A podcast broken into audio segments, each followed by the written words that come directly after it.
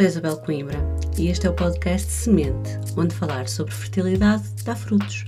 Aqui há espaço para as histórias dos casais que vivem ou viveram processos de infertilidade, porque é na partilha que crescemos. Fica por aí.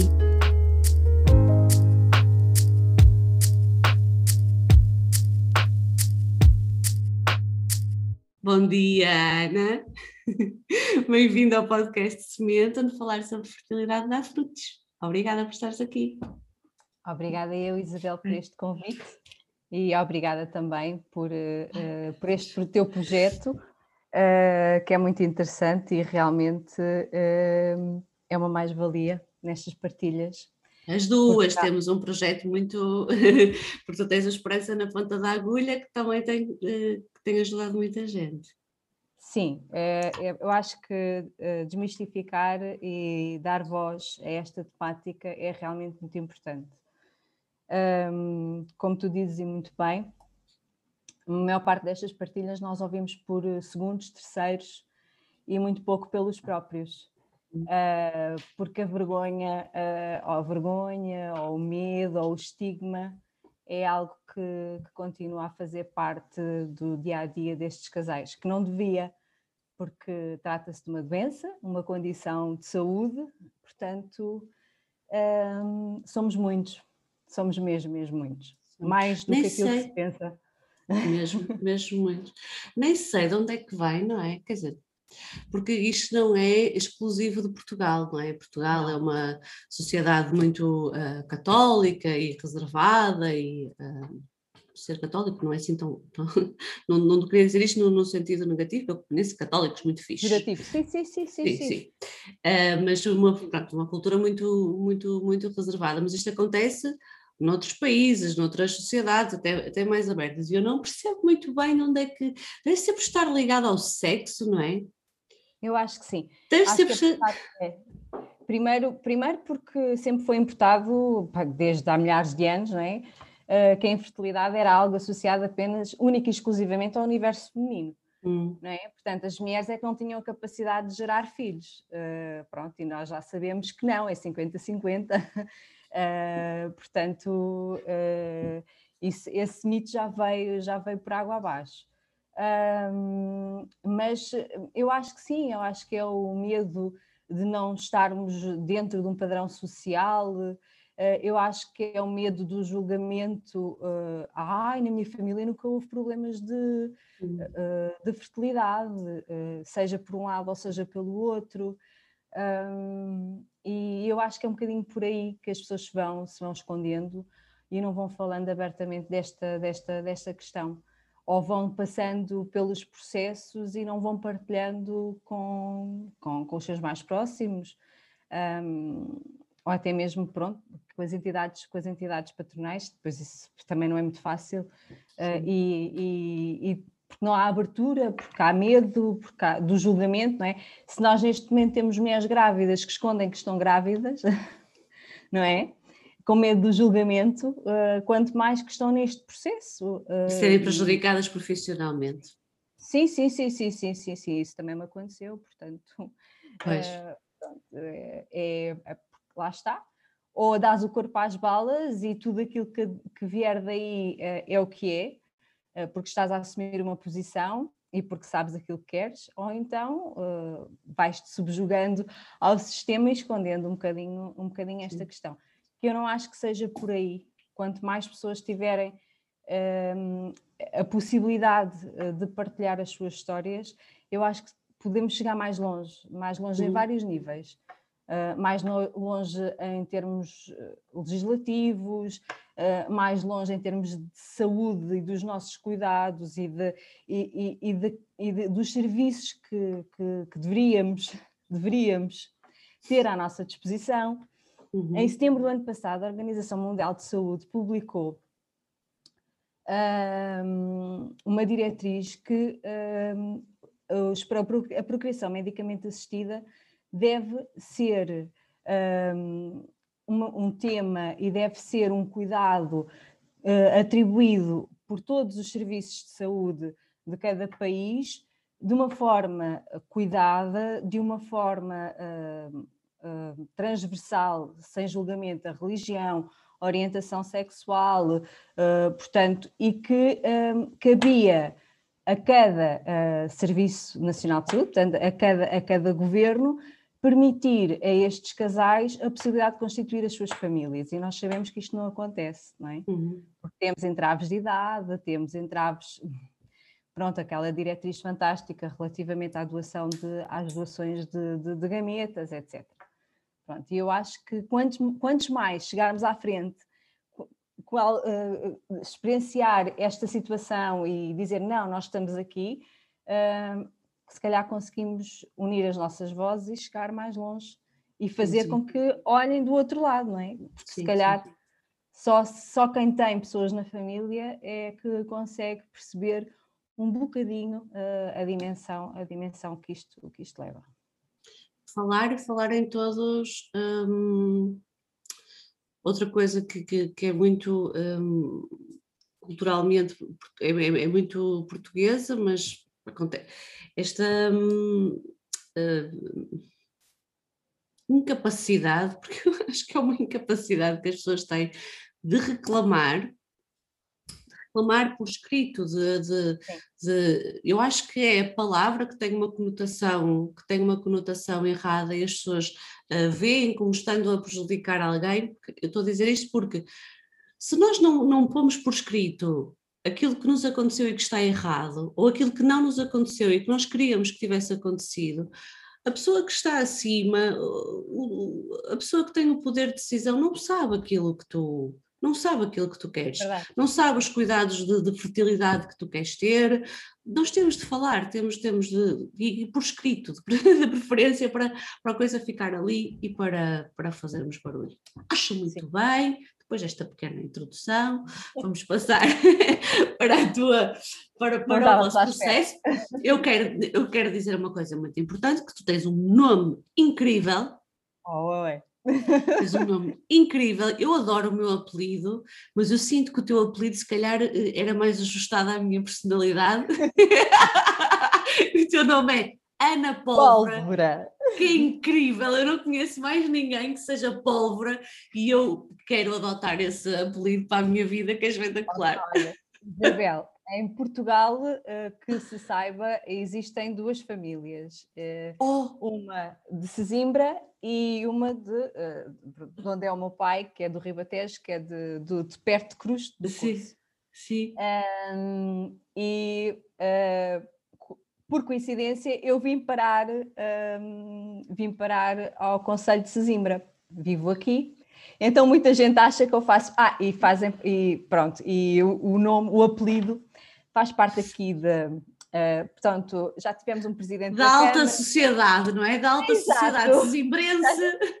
Já, tivemos, um, um, já, tivemos um, já tivemos um presidente da Câmara com este apelido e as pessoas quando, quando veem e leem o meu apelido pensam logo que eu tenho alguma coisa a ver. Eu digo logo, não, não tenho nada a ver. Ah, mas qual é, que é, qual, qual é que é a origem do nome? Desculpa. Opa, não sei, mas eu só sei é que há uns anos atrás eu comecei a receber no Facebook, portanto, ainda nem, nem, nem, nem existia estas coisas do Instagram, nem no Facebook, um grupo da Indonésia e da, das Filipinas que eram pólvora. E eu só achei, mas o que é que os pólvora estão a fazer nas Filipinas? É verdade. Portanto, olha, não sei, mas eu, eu tenho que estudar mais. E Tens que estudar, que... porque se só há duas Tem. famílias, eu ordeno-te que tu percebas de onde é que isso. Porque isso é. E porque é que depois de, os nomes estão muito relacionados, não é? Com. Uh, agora não temos essa associação, mas não é? Mas o primeiro Coimbra da minha família, não é? Está associado a qualquer, por acaso, infelizmente, não é, infelizmente não, mas pronto, não é relacionado com Coimbra, cidade universitária, uhum. é, é, é, com outra uh, Coimbra menos sofisticada, um, mas pronto, é sempre relacionado ou com alguma coisa que o familiar fazia, ou o sítio de onde vinha exatamente, portanto, a tua família era toda explosiva, não há, quer dizer, não... não Olha, eu nem quero, não há... vou dizer o, o, outro apelido do meu pai, porque senão... Uh, oh, eu adoro apelidos, Durão, dizer. Durão Pólvora. Pronto. Era tudo gente do faroeste. Muito bom. Ai, que espetacular. Bom, eu adoro nomes. Eu, quando, Mas... Aliás, eu disse-te logo quando tu me disseste que eras Ana Pólvora, eu adoro esse apelido, não aguento. É espetacular. Sim, é verdade. Bom, vamos lá à tua história, já estamos aqui a, a, viajar na maionese. Não, mas é fixe, então fixe. Pô, é verdade, grande pólvora. Quero ser Isabel Pólvora, não quero nada, paizinho, está tudo bem, eu adoro o meu nome. Ai, deixa-me fazer um agradecimento público aqui, por causa do nome, já agora, uh, ao meu esposo, que um, sabia que, que era um desgosto para mim, porque se eu tivesse rapazes, portanto, não iria haver continuidade do meu nome e o meu excelentíssimo esposo, trocámos os apelidos e os meus filhos eh, têm no último nome Pólvora, portanto. Oh meu Deus, olha, até me arrepiei. Já Pronto, estou, olha, já subiu, não o conheço, mas já subiu 87 níveis na minha consideração. Nós somos duas Fiz. raparigas, portanto, e meu, e o meu excelentíssimo esposo. Lindo, olha que bonito. Sim. Que bonito, que Já bonito. que estávamos a falar da questão dos nomes. É muito bonito Bem. isso, porque em Portugal não é não, não é É uma tradição machista, é verdade, mas é, a nossa, mas é a nossa tradição e é a tradição na maior parte dos países. Tipo, em França eles nem ficam com o nome da, minha, da mãe. Quando, nós estamos aí, mas não me importa, não quero saber, pessoas aturem-nos. Em França, os meus primos não têm o nome da mãe, não sabem qual é o apelido da mãe sequer. É assim, só uma cena surreal. Portanto, pá, é o que é, portanto, é muito lindo da parte dele uh, abdicar. Ana, Começa-nos a contar a tua história, que é incrível. 2012, portanto, começou em 2012, quando nós, eh, numa, numa viagem eh, ao, ao Brasil, ao Rio de Janeiro, terra natal do meu esposo, hum. uh, decidimos que iríamos aumentar a família. Um, pronto, e nessa altura, mesmo ainda na viagem, eu deixei a pílula um, tudo bem, sem tranquilo, aqueles primeiros meses, tudo corria o normal. Uh, nós, sabíamos uh, que, existia estas questões, que existiam estas questões, tínhamos amigos próximos que já tinham passado por processos de, de procriação medicamente assistida, tanto de inseminações como de fertilizações. Uh, tínhamos outros que estavam a começar uh, e tentámos não, não ficar muito estressados relativamente, relativamente a, àquela questão. O que, o que for seria e, e deixámos andar assim. Até, até porque começámos a organizar o casamento, que seria no final desse, desse ano, Uh, portanto, até pronto, dava algum jeito que a coisa não acontecesse logo e tal, e, e, e pronto. Mas a... o tempo passou a correr um, e as coisas e nada acontecia, portanto, não, apesar de aplicações e etc., e uma pessoa tentar ali uh, naqueles dias do ciclo um, intensificar ali um bocadinho mais as, as relações. Tinhas alguma consciência do teu ciclo? Às vezes eu pergunto não isto, porque a maior parte das mulheres ideia. não fazem. Pois. Não, e isso foi algo que eu tenho vindo a aprender um, agora. Uh, a, pronto, e eu falo muito disso e eu acho que é muito importante tu falares disso, Isabel, porque um, nós subjugamos tanto, tantos, tantos anos, ou subjugamos tantos anos a uh, aos médicos, àquilo que os médicos nos diziam, uh, que eu não sei, eh, a minha geração, por exemplo, que é pronto, a minha geração, tudo o que o médico dizia era, era lei, não é? Portanto, uhum. se aos, aos 18 anos começas a tomar a pílula e se começas com perdas de sangue, mudas para outra pílula, e se o ciclo não sei o quê, mudas para outra pílula e estás assim anos e anos e anos e anos e não conheces minimamente eh, minimamente o teu corpo e não conheces minimamente o teu ciclo. Não, não conhecia o meu ciclo, não fazia a mínima ideia, sabia que uh, havia algumas coisas que não estavam certas, porque uh, eu tinha perdas de sangue regulares sempre, spotting, o chamado spotting a meio do ciclo, uh, e, e, percebia que havia algumas coisas que realmente poderiam não estar a funcionar bem. Uh, e falavas disso ao teu médico? Falava disso ao meu médico, sim. E ele, ele dizia que era normal. Desvalorizava, era claro. Desvalorizava, sim. Da mesma forma que desvalorizou todos os outros anos, sempre que mudava de pílula quando isto acontecia. Ah, isso é o corpo que já está habituado a essa pílula, vamos mudar para outra. Isso é o corpo. E eu sempre, eh, eu sempre passei muito mal com, com, com a pílula, com o anticoncepcional. É, dores de cabeça, vômitos, hum. portanto, eu sempre passei mesmo, mesmo muito mal e andava sempre nesta, nesta bola de neve de andar a mudar de pílulas, andar a mudar de pílulas. É ah, importante dizer, desculpa, Sim, só diz, diz. para ninguém nos. É importante Sim. dizer que os médicos são essenciais, uhum. há médicos incríveis, o que seria de nós sem eles, mas a verdade é que nesta questão da fertilidade feminina, estou a falar de fertilidade ainda, nem sequer de infertilidade, não é? Destas questões do ciclo Sim. da mulher, nós não nascemos ensinadas, até há pouquíssimo tempo eh, não havia literatura nenhuma isto não se falava. Acessível, não é? Escrita de uma forma acessível para que as pessoas entendessem. E agora, felizmente, há, graças a um trabalho incrível que a Patrícia Lemos, uhum. do Círculo Perfeito, tem, tem feito. Portanto, alguém que faça uma estátua a esta mulher e eu vou lá para a primeira pedra.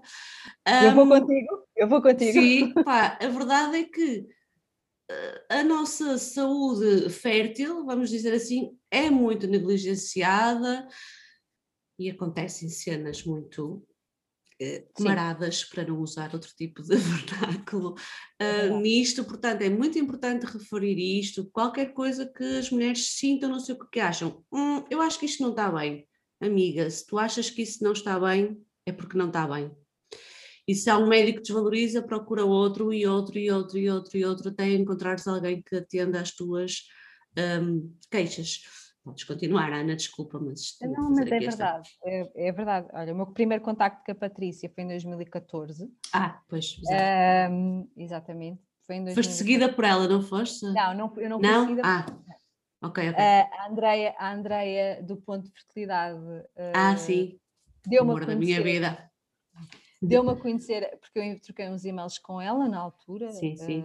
Uh, muito disponível também já mais para a frente, e ela disse-me: Olha, uh, fala que a Patrícia diz que faz da minha parte.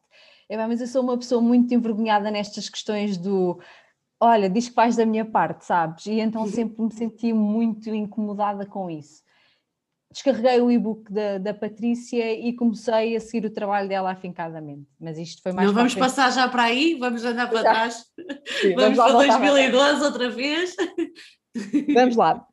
Faz só 2012. Eu estava-te a perguntar se tinhas alguma consciência do teu ciclo, estavas a dizer que não, que não apesar das não. tentativas altura, no período. Não, nessa altura, e para mim o período fértil era, era aquilo que a, que a AP dizia. Não é? Que é aquela coisa que é no 14 dia. Meus amigos, não. Exato. Eu engravidei naturalmente no dia a seguir ao período de ter ido embora. Portanto. Uh, eu tive uma não. médica, desculpa, eu tive uma médica a insistir comigo e eu não larguei o osso, mas acabou por ser ela depois a desistir, porque eu não larguei, ela a insistir comigo que não era possível eu ovular depois do 14 dia, e eu, oh amiga, por amor de Deus, então, mas eu meço as minhas temperaturas todos os dias, eu sei, ai, mas isso, mas mede a temperatura como? Uh, mas, mas olha que tem de estar, sim, sim, sim, eu, para medir as temperaturas tem de estar nestas condições e nestas e naquelas e nas outras, e é isso que eu faço. E ela completamente a desvalorizar o conhecimento que eu tinha sobre o meu próprio corpo. corpo. corpo. Aí, tipo, que a minha cabeça explode, tipo, eu fico eu, the fuck, meu, lá, estou a falar para ti, podes-me ouvir, por favor? Senão vai fazer outra coisa qualquer na tua vida, vai trabalhar para o cemitério, uma coisa assim. É Desculpa, é continua. É 2000. 2012 terminou, 2013 uh, continuámos já em tensão, porque eu já começava a ficar aqui um bocadinho hum. preocupada com esta questão. Chegámos a junho, antes de irmos de férias, e marquei uma consulta para a IVI para uh, tentar. É uma clínica aí na, não é? Em Lisboa, exatamente, exatamente. Uma clínica particular, portanto, aqui em Lisboa. Marquei aqui uma consulta, marcámos uma consulta para a IVI para tentar obter, que era onde as minhas duas amigas mais próximas uh, uhum. estavam, tinham sido seguidas e estavam a ser seguidas, uh, para tentarmos obter nem que fosse um diagnóstico inicial. Uh, e no mesmo, uh, na mesma semana também fomos a Santa Maria inscrever-nos inscrever nas consultas de, de, de infertilidade. Um, na IVI foi um processo rápido, hum, acho que nem, nem um mês entre consultas e fazer, e fazer alguns exames, ou os exames que nos passaram, uh, entre espermogramas, entre a estereosalpingografia, que, que foi, a, foi a coisa mais horrível que eu fiz na vida. Oh, uh, foi, eu tinha, uma, eu tinha a trompa direita obstruída, uh, portanto foi, foi muito doloroso a vários, a vários níveis. Físico foi, uh, foi de, de, uma brutalidade, porque coisas, o exame não correu bem, à primeira, a colocação da sonda só ocorreu à terceira, portanto eu já estava num estado uh, de ansiedade. De nervos, claro. Sim, sim, sim, sim. E desenvolvi, eu não posso dizer que foi um stress pós-traumático, mas desenvolvi uh, crises de pânico com blocos uh, a partir daí. porque foi, foi muito complicado. Todas as intervenções que vieram depois um, foram muito difíceis de, de gerir, não só a ansiedade inicial, como, como todo, todo o processo. Uh, pronto, neste, neste, neste, neste eh, tempo, o que nós percebemos foi que uh, eu fazia ciclos anovulatórios, portanto, havia ciclos em que eu não ovulava. Um, o meu endométrio realmente chegava ali a meio do ciclo e começava a descamar, daí o spotting, não é? Portanto, havia ali questões com o meu endométrio. Uh, o meu esposo tinha um. Deixa-me ver se eu consigo dizer isto sem. Terot, Terotos... ter, terotospermia, exatamente. Terotospermia, sim. Exatamente. Uh, e, e, pronto, e este quadro né, uh, fazia com que nós não estivéssemos a conseguir uh, pronto, a concepção. Esta terra dos, dos para mim é. É, para, mim é, para mim é qualquer coisa. Qual é que era a questão? Abaixos. Tinha a ver, tinha a ver com morfologia, portanto, hum. havia, havia um nível uh, considerável de espermatozoides, portanto, anormais. Portanto, em vez de terem. Qual é que era a porcentagem de normais? Tens ideia? Uh, eles depois mudaram os parâmetros em Eu 2014. Pois. Portanto, o que em 2013, em 2012, 2013 seria mau, depois em 2014, 2015 já seria uh, mais Portanto, tinha para aí 4%, não é? Para Era, estava assim. ali nos res, estava aí no resbés, exatamente. Pois, para aí 4%, sim, sim, sim. É, estava aí no o nosso, uh, o nosso melhor resultado nesse exame foram 6%. Pois. Foi quando engravidamos do Pedrinho, mas com recurso de inseminação. 6%. Só para quem está a ouvir, às vezes vê um resultado e fica, assust, e fica assustado, mas uma coisa são 6% em mil, outra coisa são 6% num milhão, outra coisa 6% em 3 milhões e por aí, e por aí vai. É? Depois há uma série de situações que condicionam o espermograma, se eles estiverem constipados, não é?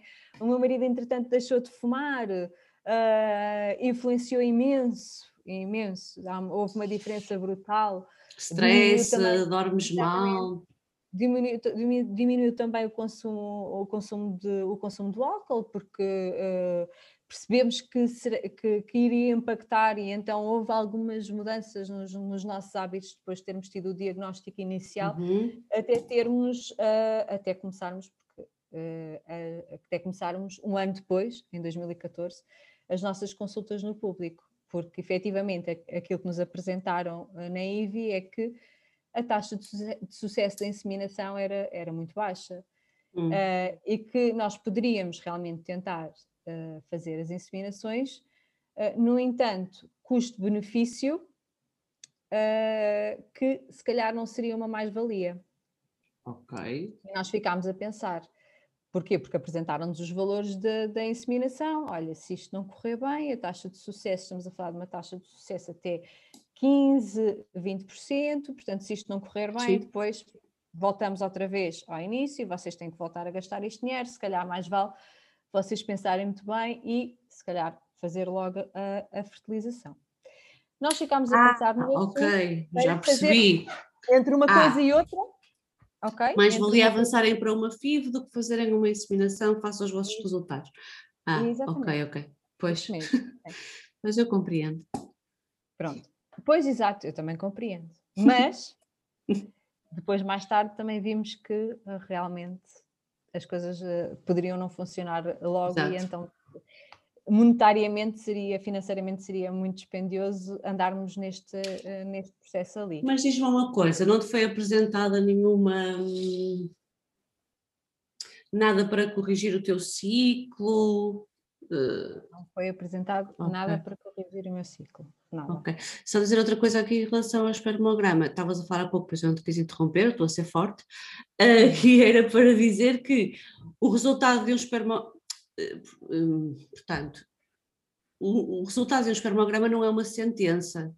Um espermograma pode ser uh, corrigido de modo o resultado pode ser corrigido, entre aspas, um, demora algum tempo, é preciso um grande trabalho, mas também acontece muito. Tu, num mês, tens um resultado horrível no espermograma, porque lá está, ou estavas constipado, ou, no, ou, ou, nessa semana em que, que foste, foste, muito para a borga, whatever, é não é? Pode, é pode, pode acontecer, comeste muito mal. Sim, trabalhaste um fim de semana de excessos é o suficiente para. Um pico de stress e no mês uhum. a seguir vais fazer o espermograma e tens um resultado, eh, não digo completamente diferente, que eu não sei até que ponto é que isso é possível, não é? Passar de um resultado com uma tarefa de suspremia e passar para uma coisa com um resultado normal, eh, não sei se isso é possível, não sei mesmo. Não, mas, mas imagina, tens as porcentagens completamente diferentes, porcentagens completamente diferentes. Sim, e há uma grande diferença entre ter 2% no espermograma, ou ter 4, ou ter 6, ou, ou ter 10. Eh, Pronto.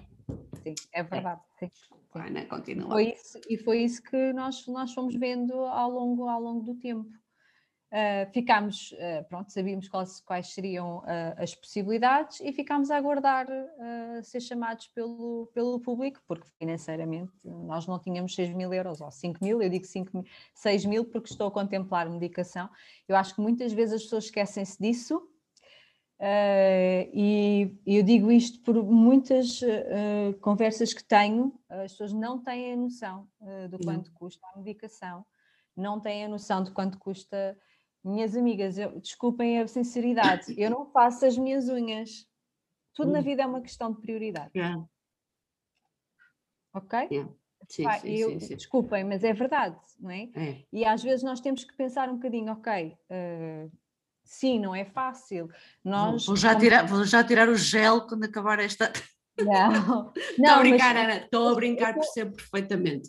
Estou, isto, Temos que fazer opções opções. Isto é o que eu digo, é nós também tivemos que fazer muitas opções, tivemos que restringir uh, eventos sociais. Porquê? Porque o dinheiro desaparece, é verdade, e nós sabíamos que íamos precisar e então tínhamos que fazer o milheiro para aquilo, porque sabíamos que... Ana, diz agora qual é que é a tua formação, só para as pessoas, pronto, também... Né?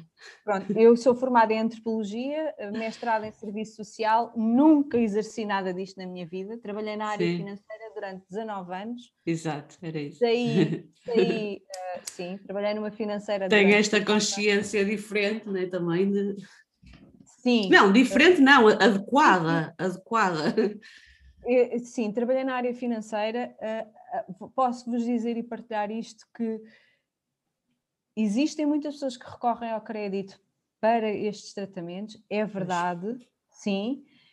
Infelizmente, nem todas as pessoas conseguem recorrer ao privado uh, e, uh, e, e, é muito difícil quando nós esgotamos as hipóteses no público ou quando a nossa idade já não nos permite, não é? Sim. Pronto. Uh, e lá está. Há opções, se calhar, há pessoas que, pessoas que vendem o carro uh, e há pessoas que. Pronto, mas isto estou a dizer que tem que haver uma, uma, maior consciência disto. É realmente dispendioso, até a medicação é dispendiosa. Mesmo no público, uh, mesmo com coparticipação, facilmente chegas aos 500 euros, euros para, um, para um tratamento. Para um, para tratamento. um tratamento. Só sim. em medicação. Sim. Consultas, exames, nem sequer estão a entrar aqui, e então quem faz os tratamentos no privado, como nós fizemos. Sim, sim, sim. Uh, e a verdade, a verdade é que nós esquecemos muito disso, e eu vejo, uhum. eu vejo também uh, quando algumas pessoas quando, quando me perguntam. Olha, mas sabes mais ou menos quanto é, ou uma estereosalpicografia, ou etc. E, e pronto, e, e, eu alerto Exato. sempre, eu alerto sempre, epá, se for preciso esperarem mais 4, 5 meses, para tentarem fazer um pé de meia. Então, sim, eu sei que a ansiedade é muito grande e sei que o desejo é, é maior ainda, mas hum, pronto, tentar, tentar aqui agilizar a, a, nossa vida nesse sentido. Pronto, foi uma opção, uh, realmente nós esperámos então mais, esperámos mais um ano, porque não havia de todo, uh, não havia de todo condições para nós avançarmos uh, para um processo no privado. Isto, portanto, foi em junho, julho de 2013 e nós fomos chamados para a primeira consulta em Santa Maria a 18 de maio de 2014, uma coisa assim. Sei que foi, sim, foi assim na, na, primeira, na, na primeira quinzena, quase ali a bater a segunda quinzena. Saímos de lá super felizes, com uma esperança imensa. Uh, assim, que depois foi um balde de água fria, mas isso pronto, é assim, acontece. Uh, pois, exatamente. Portanto, havendo uma infertilidade uh, desconhecida ou inexplicável, Uh, iríamos avançar para um tratamento de primeira linha, portanto, iríamos avançar para inseminação, para, para inseminação artificial. Okay. E como eu iria menstruar no final desse, desse mês, uh, já saímos com as prescrições médicas, com tudo e tudo e tudo, para, para uh, avançar com o tratamento no final Olha. desse mês. Ah. Por isso é que viemos todos, todos viemos para casa. Ah, ok. Okay, okay. contentes porque iríamos começar as estimulações naquele, na, ainda naquele mês, que era uma coisa que nós tínhamos eh, tentado não interiorizar, portanto, as, pronto, íamos ver o que é que nos iam dizer, uhum. etc, etc. Uh, e assim foi, no final desse mês começámos a fazer as injeções, começámos a fazer a estimulação, não é? Ao fim de 14 dias nós ligávamos para o hospital. Ai, foram mesmo, pensei que tivesse acontecido. Foi mesmo, ao fim do, foi mesmo ao fim do mês, porque eu tenho ideia, foi? estou completamente a falar de cor, mas que entre a primeira consulta e até avançares com um tratamento. Mas espera, isso é para a FIV. Ah, resumo, ok. Ah, ah ok. Se te indicarem podes, que é para seguir, para seguir para tratamento de primeira linha, para inseminação, é ah, se tiveres, porque eu já tinha os exames todos. Porquê? Claro. Porque a médica que nos seguiu também na IVI fazia parte do corpo clínico de Santa Maria. Ah, fixe. O que é que acontece? Muitas das vezes, o que, o que, acontece muitas vezes é que nos mandam repetir os exames todos quando nós chegamos ao, ao, sim, sim, ao sim. público. Sendo a médica a mesma, portanto, certo, uh, certo. houve uma reunião. E uh, então foram validados, só o espermograma é que foi repetido. Claro. Fazia sentido, não é? Um ano depois, só o espermograma sim, sim, sim. é que foi repetido e uh, avançámos então ainda no final daquele mês para, para as injeções. Ah, ok, ok, ok. Só que aquilo que uh, ninguém nos explicou é que nós podíamos fazer as injeções, nós podíamos passar por todo o processo, mas isso não implicava que houvesse vaga. Exato. Ok. E então. Sim. A pessoa não quer ser injusta com o Serviço Nacional de Saúde, não é? Mas, mas o protocolo já mudou. O protocolo já ah, mudou. Ok, Agora, ok. O protocolo já mudou, eu sei disso, uh, mas em 2014 nós ligámos passados os 14 dias, 12 dias estarmos a fazer a estimulação, para irmos fazer a ecografia, para depois marcarmos, agendarmos a inseminação. Mas em 2014, desculpa, Ana, fico tão revoltada com isto, em 2014 já não era aceitável que uma coisa dessas acontecesse. Epá, eh, tu há pouco estava, antes nós estava, estarmos a gravar, estavas a dizer que tu, quando fazes a medicação para os tratamentos, que o teu corpo uh, se altera imenso, okay. tu ficas até com a barriga inchada, até parece que estás grávida, não sei. Bah, eu por acaso não senti isso, mas tenho pessoas muito próximas de mim e, e tu, e tu também. Para quem uh, toda a injeção das hormonas, todo o processo, toda a medicação é uma violência muito grande física e psicológica para, para a mulher. Como é que não foi em 1993 tu fizeste isso? Foi em 2014. Como é que em 2014 ainda se permite que uma mulher passe por este processo, não é? Drogar-se forte e feio para fazer uma inseminação e depois, ah, desculpa, tipo, a agenda está cheia. Isabel, vais cair para trás. Isto aconteceu Ok, vamos encostar. Ah! Sim. Sim.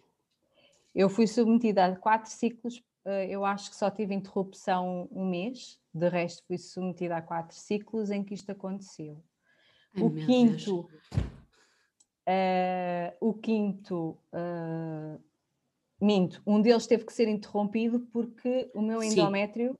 o meu endométrio uh, começou a descamar, portanto eu comecei com spotting a meio do ciclo e o óvulo começou a regredir, portanto não haveria condições para marcarmos a inseminação. Portanto, aconteceu três vezes seguidas não termos agendamento, uma quarta vez em que isto aconteceu, à quinta voltou a acontecer a questão do spotting, uhum. e eu uhum. entrei no consultório a chorar, a implorar, uhum. isto em outubro de 2014, não ser sujeita a mais nenhum ciclo de para inseminação e a colocarem-me a chorar e a colocarem para a lista de espera da FIV, porque eu ainda nem sequer estava na lista de espera da FIV. Claro, pois. Epá, 2014 foi ontem, eu queria reforçar isto. 2014 foi ontem, não, não, não, não, não, é, não é aceitável. Ah, temos imensos casais e nós sabemos muito bem que temos imensos casais em lista de espera no Serviço Nacional de Saúde. É pá, gente, eu acho que é um bocadinho de organização. Não, ainda bem que o protocolo já mudou, mas eu continuo indignada, continuo em 2014.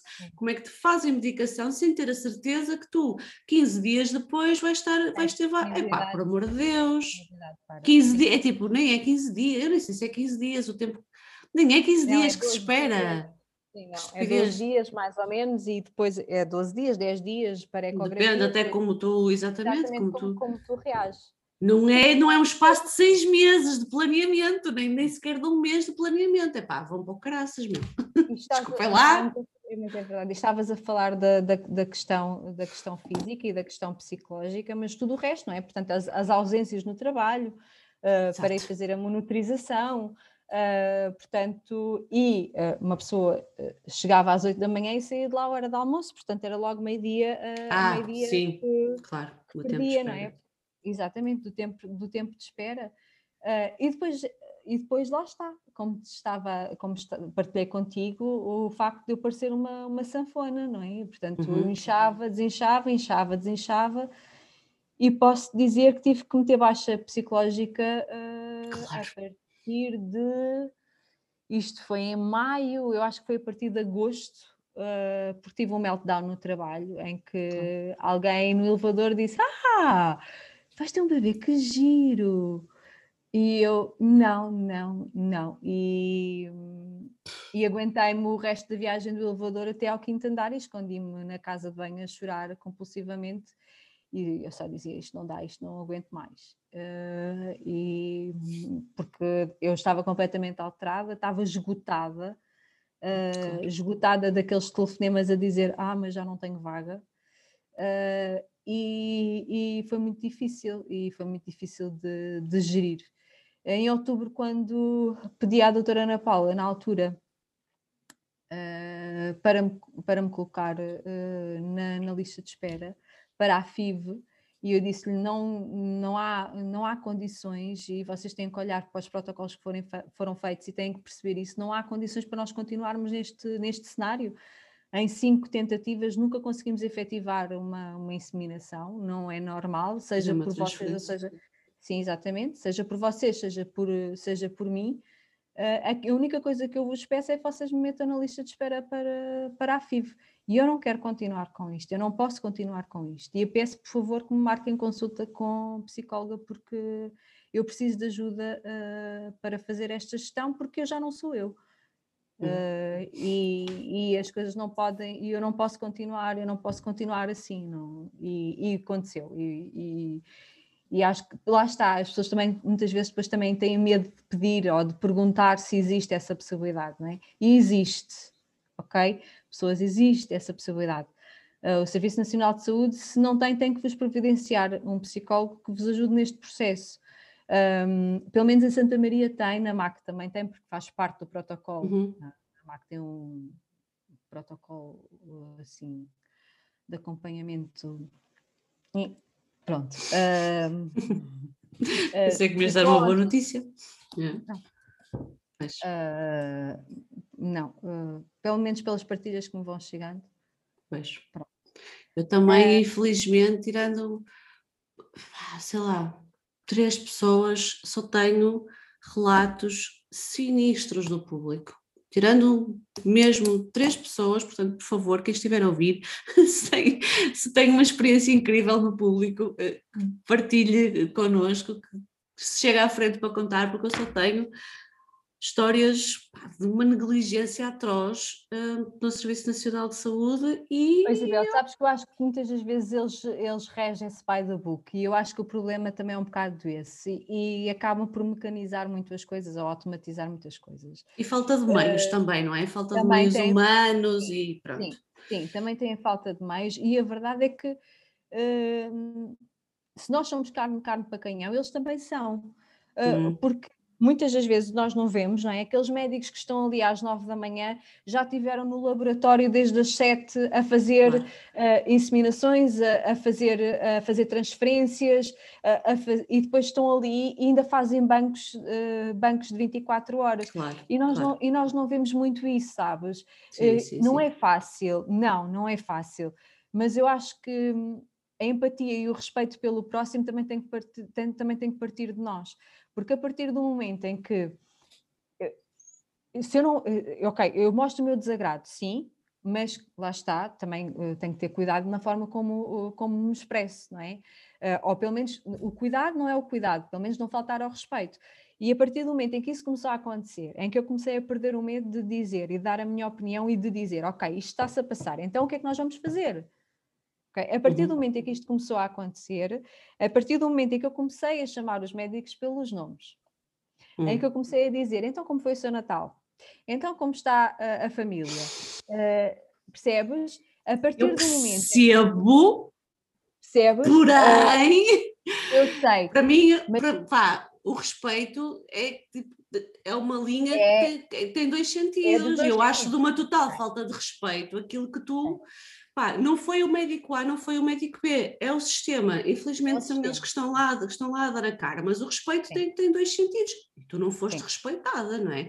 Tu teres de, uh, tu, desculpa, já estou a exaltar, tu teres de vestir a capa da pessoa simpática e ah, como foi o seu Natal? E os seus filhos, quer dizer, para teres um bom atendimento, para mim é inaceitável. Para mim é inaceitável.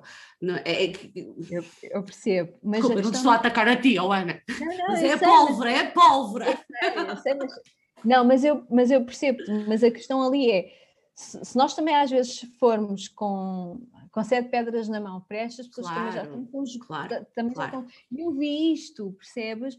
Porque nós estamos todos num, num nível de exaustão tão grande naquela sala de espera não é? Em que chega ao meio-dia, e porque já estamos lá desde as 7 da manhã, muitos de nós para tentar ser os primeiros a ser despachados, e já bufamos por todo o lado, e quando entramos naqueles consultórios, nós só queremos é que nos digam aquilo que nós queremos ouvir, e infelizmente muitas das vezes não é o que acontece, uhum. não é?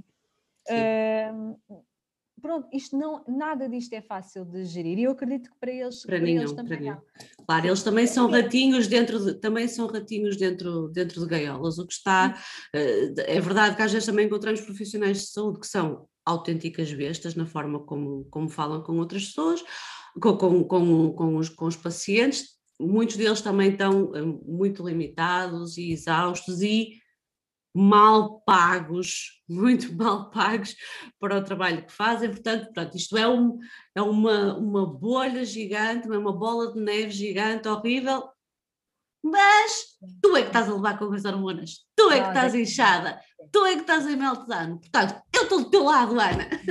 É verdade. E pronto, uh, tive o acompanhamento psicológico e passou mais um ano. Ah, quanto tempo é que tiveste esse acompanhamento psicológico? Interessa-me. Eu tive este acompanhamento quase até à FIV, portanto, a FIV, eu fui chamada ah, para a okay. FIV em outubro, isto foi em outubro de 2014, eu fui chamada para a FIV em outubro de 2015. Ok? Tchau. Pois. Uh, e era regular, era tipo todos os meses, todas as semanas, 15 dias? Os primeiros tempos foram todas as semanas, os primeiros Muito, meses. Que bom, olha que bom. Uh, isso é incrível, isso é sim. incrível. Viva o Serviço Nacional de Saúde! Retiro tudo o que disse. isso é incrível. Uh, e, depois começou, e depois começou a ser uma, uma, uma vez por mês, uh, porque realmente eu precisava, eu estava, eu estava claro. a precisar de, de, de, de, saber lidar com, com, com tudo. Está, eh, primeiro porque lá está, tu começas um processo a achar que uau, então no final do mês já vou fazer estimulação, já vou não sei o quê, e depois aquilo é um decrescendo, não é? De repente, é? tu, tu entras numa euforia, não é? entras numa euforia, numa expectativa, não é? A expectativa ficou lá em cima e de repente tu começas mês após mês a, a vir para aí abaixo, exatamente. Hum custa, não é? E, e, tu vais aguentando, vais aguentando, vais aguentando, chegas ali a uma determinada altura que bates contra uma parede e dizes, meu Deus, então, mas, é pá, porque eu só dizia, eu sei que eu tinha uh, 30 e, em 2014, 14 ainda tinha uh, 33, sim, eu tinha 33 anos. Um, e eu lembro-me de estar a chorar e de, e de dizer, um, doutora, eu sei uh, que há mulheres mais velhas que eu e que têm prioridade sobre mim e que aquilo que lhes estou a pedir, eu, é implorar e a chorar, não é? E que aquilo que lhes estou a pedir, se calhar há, há pessoas que têm mais prioridade. E ela virou-se e disse-me, nunca mais me esqueço desta frase, aliás, até fiz um post sobre isto. Uh, não é a Ana que é nova demais, são aquelas pessoas que estão lá fora, muitas das mulheres que aqui vêm, que já são velhas demais Hum. Um, e eu disse, mas porquê é que nós temos que estar a encaixotar sempre uh, as pessoas? Uh, porque eu olhava, uh, é? eu olhava para as pessoas que estavam na sala e percebia que realmente. Pronto, depois ela teve a falar comigo, depois até falámos um bocado e ela disse que lá está, as prioridades, o, a, o, nosso, o nosso modo de vida, o facto de nós esperarmos até demasiado tarde para, para começarmos a, a, a engravidar e, não, e lá está. A ausência que nós temos da nossa fertilidade, a ausência, é, é, portanto, a ausência em nós. De conhecimento. De conhecimento, exatamente, de conhecimento sobre, sobre a nossa fertilidade e sobre a ausência de consciência disto, também, também leva a que, a que cheguemos a estes patamares depois mais difíceis. Bem, eu acho que vais já não digo em dois, em dois não episódios. Nada, não, fa não, faço isso porque é uma seca para quem está a ouvir. Não faço isso. A gente vai falar à vontade e as pessoas ouvem, se tiverem necessidade de parar, param. Eu não, não, vou, cortar, não vou cortar isto nem em dois, nem em três episódios. Vamos falar o que tivermos de falar, que tiveres para deitar cá para fora, deitas. Eu já não digo isto há alguns episódios, portanto vou repetir hoje, que é, nós somos todas uh, novas para ser mães, eu ainda acho, eu faço 39 este ano, nós fazemos diferença de um ano, não é? Tu és do 81. Sim. Eu sou de 81, sim. Eu faço 39 este ano, eu acho que ainda sou nova para ser mãe. Tipo, a minha mãe ainda vem aqui a casa, eu fico sentada no, não literal, às vezes literalmente, não é? E a minha mãe é que faz as cenas e eu faço conta que ainda tenho 16 anos, portanto, dentro de mim eu tenho 16 anos, eu sou nova para ser mãe, sou imatura para ser mãe, não sou, mas não importa, para, para, para efeito de exemplo, serve mas somos velhas para procriar, somos velhas biologicamente. biologicamente, isto ainda, estou sempre a dizer isto, ainda é do tempo das cavernas, ainda é a mesma coisa. O nosso corpo, não sei o que é que se passa, sinto que vamos ser invadidos, anda aqui um helicóptero a circular em cima da minha casa, estou a enlouquecer. Um, portanto, biologicamente, o nosso corpo está preparado para ter filhos aos 25 ou aos 28, uma coisa, tipo, depois dos 30 a coisa já, claro ah, que há ah, mulheres que... Eu li, eu li um estudo, desculpa interromper, Isabel, eu li um estudo um, ehm, há pouco tempo que nós agora, aos 30, uh, eh, temos a fertilidade das nossas mães e das nossas avós aos 40, Uh, portanto, e aos 20 temos a fertilidade das nossas mães aos 30, uh, portanto, entre os 35 e os 45, e das nossas avós entre os 45 e os 50. Uh, ah, e a verdade, e também vi outro estudo, em que em 2045 90, 90, mais de 90% da população vai necessitar de recorrer a técnicas de procriação medicamente já, já viste. É muito, não é? É muito, é, portanto... é muito. E eu, quando, quando digo isto, às vezes digo, eh, portanto, vai demorar muito tempo até que, que, a nossa biologia altere, porque ela ainda é do tempo das cavernas, e lá está, tu confirmo, não é líquido que ela vá, que ela vá alterar para nós para passarmos a estar mais férteis mais Não. tarde. Eu acho que é exatamente Não, o oposto que vai acontecer. Não, E outra coisa stress, também, do, do que há estudos, exatamente, e que há estudos, que eu não sei quais são, pessoas, por favor, vão procurar ah, sítios fidedignos, ah, mas isto foi-me partilhado, ah, salvo erro, pela Patrícia Lemos também, que está estudado em relação às meninas ainda não, mas em relação aos meninos, que Uhum. rapazes que nasceram de processos de procriação medicamente assistida têm uma maior probabilidade de à frente precisarem de processos de procriação É medicamente assistida. Ora, merda, não é? Para isto. É verdade. Merda é. para isto tudo. Ainda por cima nós que somos meios de, meios de rapazes, mas sim. Mais de rapazes, não é? Mas pronto. Sim, exatamente. Mas sim, é verdade, sim. Também há um estudo que, que, indica, É, que, indica, que indica isso, sim. Ah, Portanto, Ui. como eu digo sempre, confirmem que podem esperar, mas tipo logo no início dos 20. Levem esta mensagem para o mundo. Não estou a dizer para a malta ter filhos aos 20 anos, sem estar. Não, Não, não, é mas nada disso que eu estou a dizer, é confirmem que podem esperar, vão ver se está tudo fixe. Claro que não é líquido, que uma coisa que tu, aspas, corrijas aos 20 anos, que aos 30 não esteja também desajustada e não precise de trabalho, mas a consciência que tu vais ganhar do teu corpo, da tua fertilidade, é pá, pff, eu estou sempre a dizer isto às miúdas, elas não fazem porcaria nenhuma, Nada. eu apetece-me bater a toda a gente. Ó Isabel, não vamos mais longe, aqui ao lado, em Espanha. Ok, tudo bem, a maior parte eh, é privado, eh, eu tenho que confirmar isto, mas depois eu digo eu acho eu invito também depois essa informação se quiseres. Eh, aqui ao lado, em Espanha, eles vão às universidades falar sobre a fertilidade consciente, explicar. a Vamos fazer isso, Sim, vamos fazer vamos! isso. Explicar a importância da, a importância da nossa preservação da fertilidade. Nós não, pronto, eles também, eles também apelam à doação de óvulos, ok? Pronto, não é justamente- líquido, malta, que não é líquido, que quando fores Pronto. descongelar o teu óvulo, que que ele esteja, bom, esteja, que ele esteja bom. esteja bom, exatamente. Pronto, eles eh, apelam à doação de óvulos e ao mesmo tempo preservam os teus eh, e eh, apelam à consciencialização para, para, eh, para a preservação da, da fertilidade. Aqui ao lado isto faz- fazem isto nas universidades, não é? Eh, eh, como tu dizes, e, e- e é verdade. Nós temos, te- te- temos a Patrícia, graças a Deus, cada vez temos mais facilitadoras ou eh, instrutoras de fertilidade, cada uma a funcionar melhor que outra, ainda bem, com os seus métodos. Pronto. Sim. Ajudar muita gente, muita- a ajudar muita muita, gente, gente. Exatamente, fazem trabalhos fantásticos. Trabalho muito incrível, muito válido, exatamente. muito científico, malta, muito Isso- isso científico, é outra assente coisa. na evidência científica, não, não, não Não é. é do- Ah, deixa eu ver lado Exatamente, pensar, não é? Exatamente, não é banha da cobra. Sim. Pá, não me lembro, não me lembro do- dos nomes de todas, mas além da Patrícia Lemos, a Bárbara e o Bela, elas dão todas, elas dão todas assistência online, a malta da Nuzi, a malta da Fertility Care, a Exatamente. Andreia Barros, do, do, do Ponto de Fertilidade.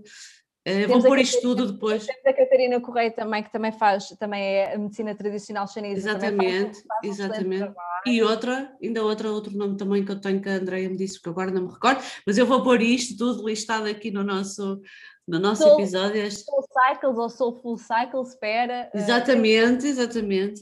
temos muito, neste momento temos, temos pessoas e ferramentas ao nosso dispor que, eh, na minha altura, a única pessoa que se destacava era a Patrícia, porque de resto, pronto, era isto. E agora, neste momento, cada vez se fala mais disto, e é bom. E às vezes são, são miúdas, desculpem tratar-vos assim, são miúdas, portanto, estamos a falar de, de, de- de raparigas a sair dos seus, dos seus 20, entrar nos seus 30, a falar destas questões e a colocar o dedo na ferida e a dizer: não, vamos, vamos, vamos lá estudar um bocadinho mais sobre isto, não é? Vamos lá saber um Uhum. bocadinho mais sobre, eh, sobre nós, porque não, não, tem, não tem que ser assim. Bem, outubro de Continuando. 2014.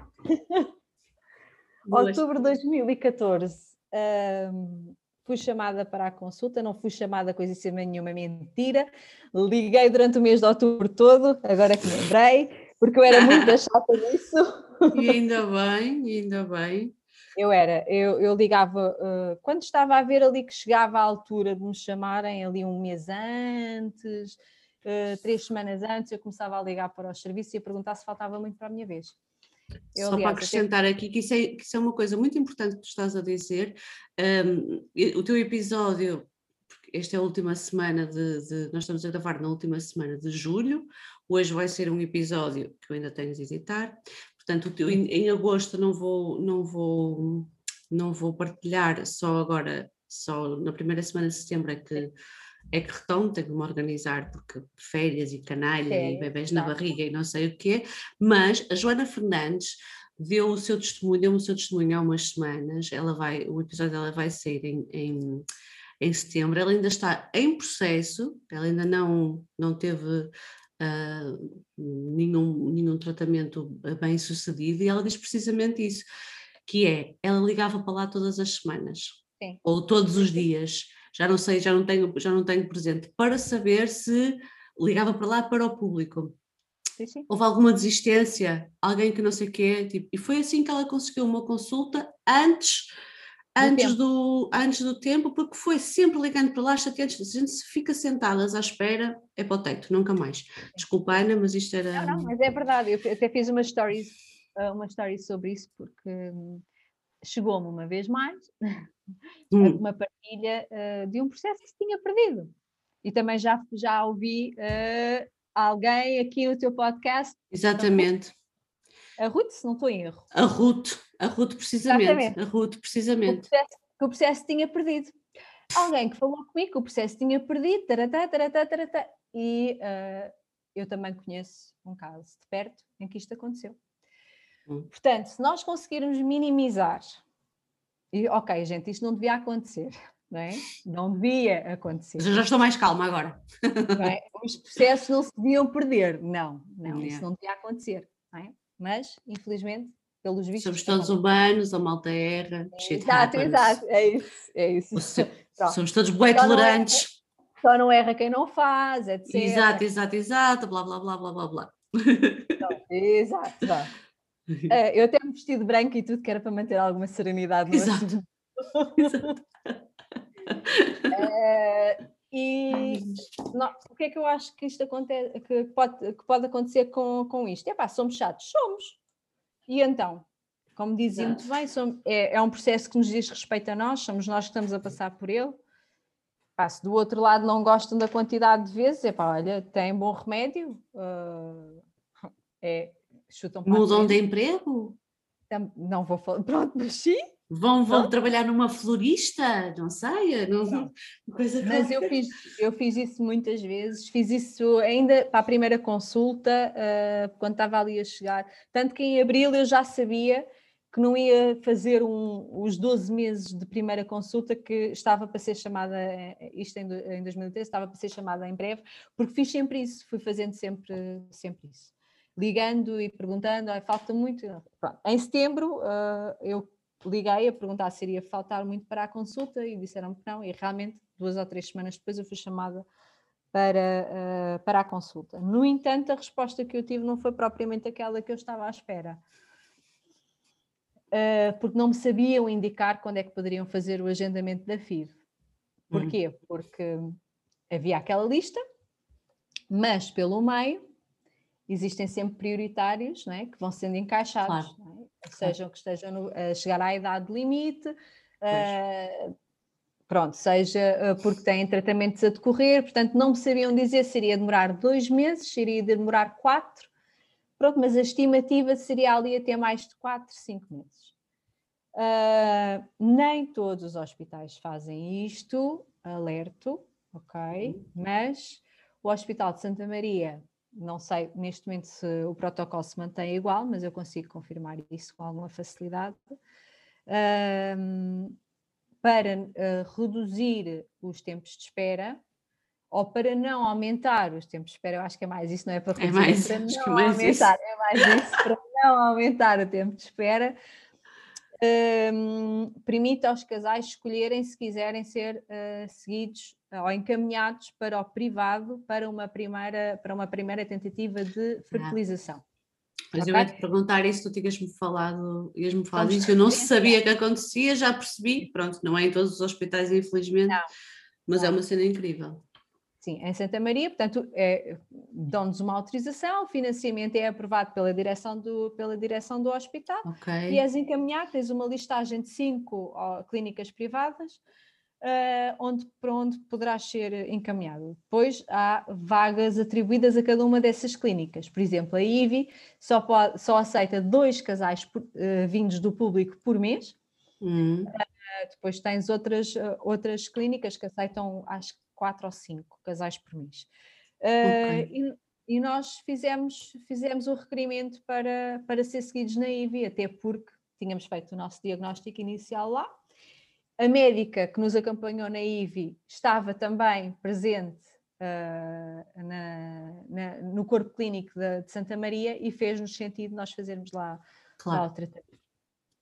Deixa-me só recuar, desculpa, uh, recuar um bocadinho, porque esqueci-me aqui de uma, do, do, de, uma, de uma questão que, tam, que também foi importante. Em janeiro de 2015, uh, uh, em janeiro também desse ano, Uh, depois de uma tentativa uh, falhada de uma uh, estereoscopia, tentativa falhada porquê? Ah, Porque a menina teve um ataque de pânico no bloco. claro. Coitadinha. Pronto. Que foi feita, em, foi, tentaram em novembro de 2014 para tentar verificar uma vez mais se estava tudo bem. Antes, Uhum. quando, quando me colocaram para, na lista de espera para a FIV, decidiram fazer novamente uma, não uma esterosalpingografia, mas uma estereoscopia para tentar perceber se estava tudo bem. Até mesmo com o útero, por causa da questão do endométrio estar sempre. Que é muito mais simples. É um processo muito mais simples, dificilmente é doloroso.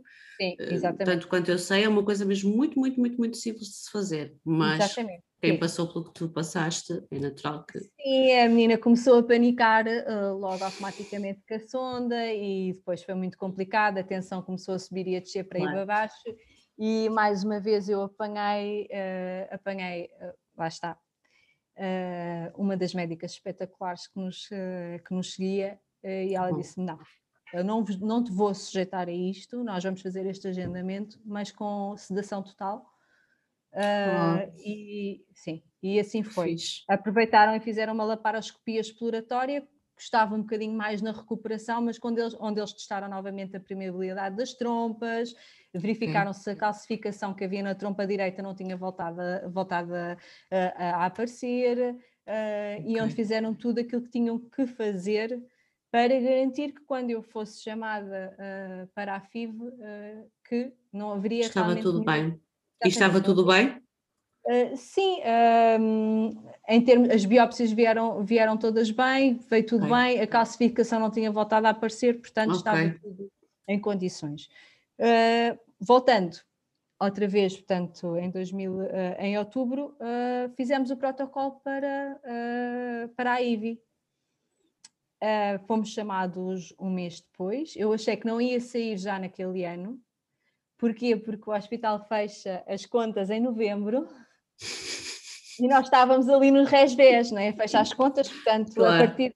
Fecha Claro. as contas, fecha o laboratório, fecha uma série de coisas, portanto, em finais de novembro, inícios de dezembro, portanto, a agenda em dezembro está fechada.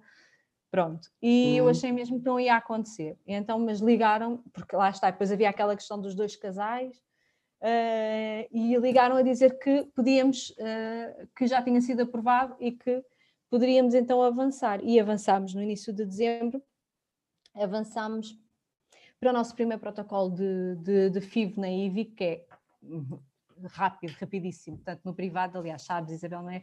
No privado as coisas Sim. fluem, é uma coisa assim... Pumba, Mesmo- pumba. Sim, mesmo sendo com protocolo uh, com o público, fluíram muito, muito rapidamente. No entanto, infelizmente eu não, não estava a responder, uh, só Hum. tinha um óvulo, uh, um óvulo ahm, a começar, a, a começar a, a- crescer e Um folículo. um folículo, exato, um folículo, exatamente. Certo. Só um único, um único folículo a desenvolver.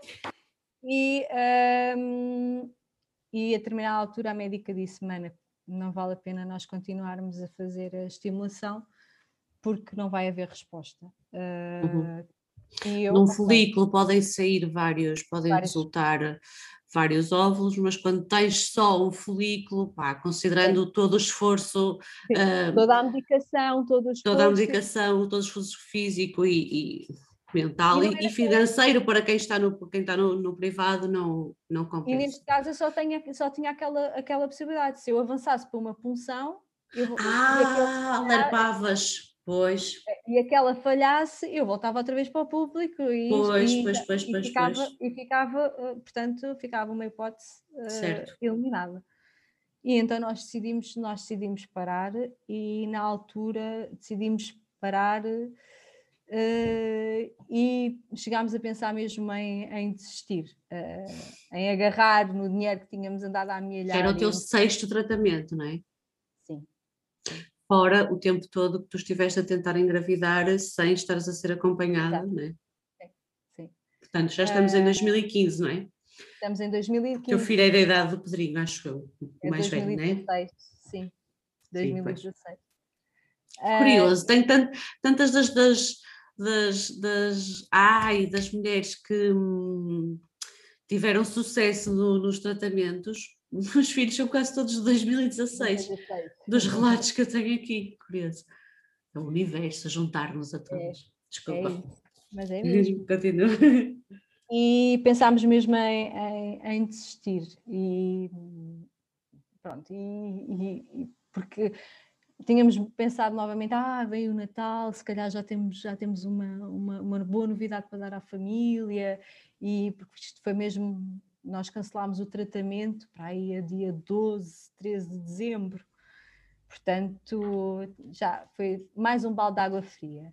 Sim, é e, hum, e depois houve uma diferença enorme na minha reserva ovárica. Uh, desde as tentativas, desde quando eu iniciei os, as tentativas de inseminação para aquela data. Ah. E eu estava, sim, eu tinha 2.2 e passei a ter 0.99. Sim, sim. Estás a ver o que as estimulações podem fazer também? O que ainda é mais fascinante considerando o fim da tua história, mas continua. Agora está a 0,53. Ouça. Sim. Uh, e. Uh... Uh, consegues explicar para quem possa estar a ouvir e não sabe exatamente que implicação é que isso tem, o que é que significa teres X é, ou Y? A baixa reserva ovárica, eu não, eu não, não sou a melhor pessoa para o fazer, mas eu posso. Nem eu, por isso é que eu te pedi a ti. até porque, cada vez, eu até porque, e eu sigo a doutora Letícia, não sei se tu segues, uma, ah, sim, claro. Uma zuca, uma zuca cheia de power. Ela é incrível, ela é incrível. Uma zuca cheia de power e ela diz muitas vezes: baixa reserva ovárica não quer dizer que não se engravide. Gente, não é sentença, sim. Gente. Sim, não é, gente, não é sentença, ok? Uh, e não é, e não é sentença. Ela é adorável, ela é adorável. Sim, é, é verdade, sim. Uh, e, mas a verdade é, é, que vai-nos diminuindo as hipóteses, mas isso também, o, também a nossa idade vai diminuindo, não é? Portanto, estamos a falar de uma altura em que eu tinha uh, 33 para outra em que eu passei a ter 35, não é? E a verdade claro. é que dizem os especialistas que a partir dos 35 nós temos aqui uma Vai rampa. Uma rampa sempre a descer, não é? Em Mas como é que tu estavas a dizer o que é que as estimulações fazem? Como é que tu sabes que uma coisa está relacionada? Porque a questão é que tu ao estimulares, não é?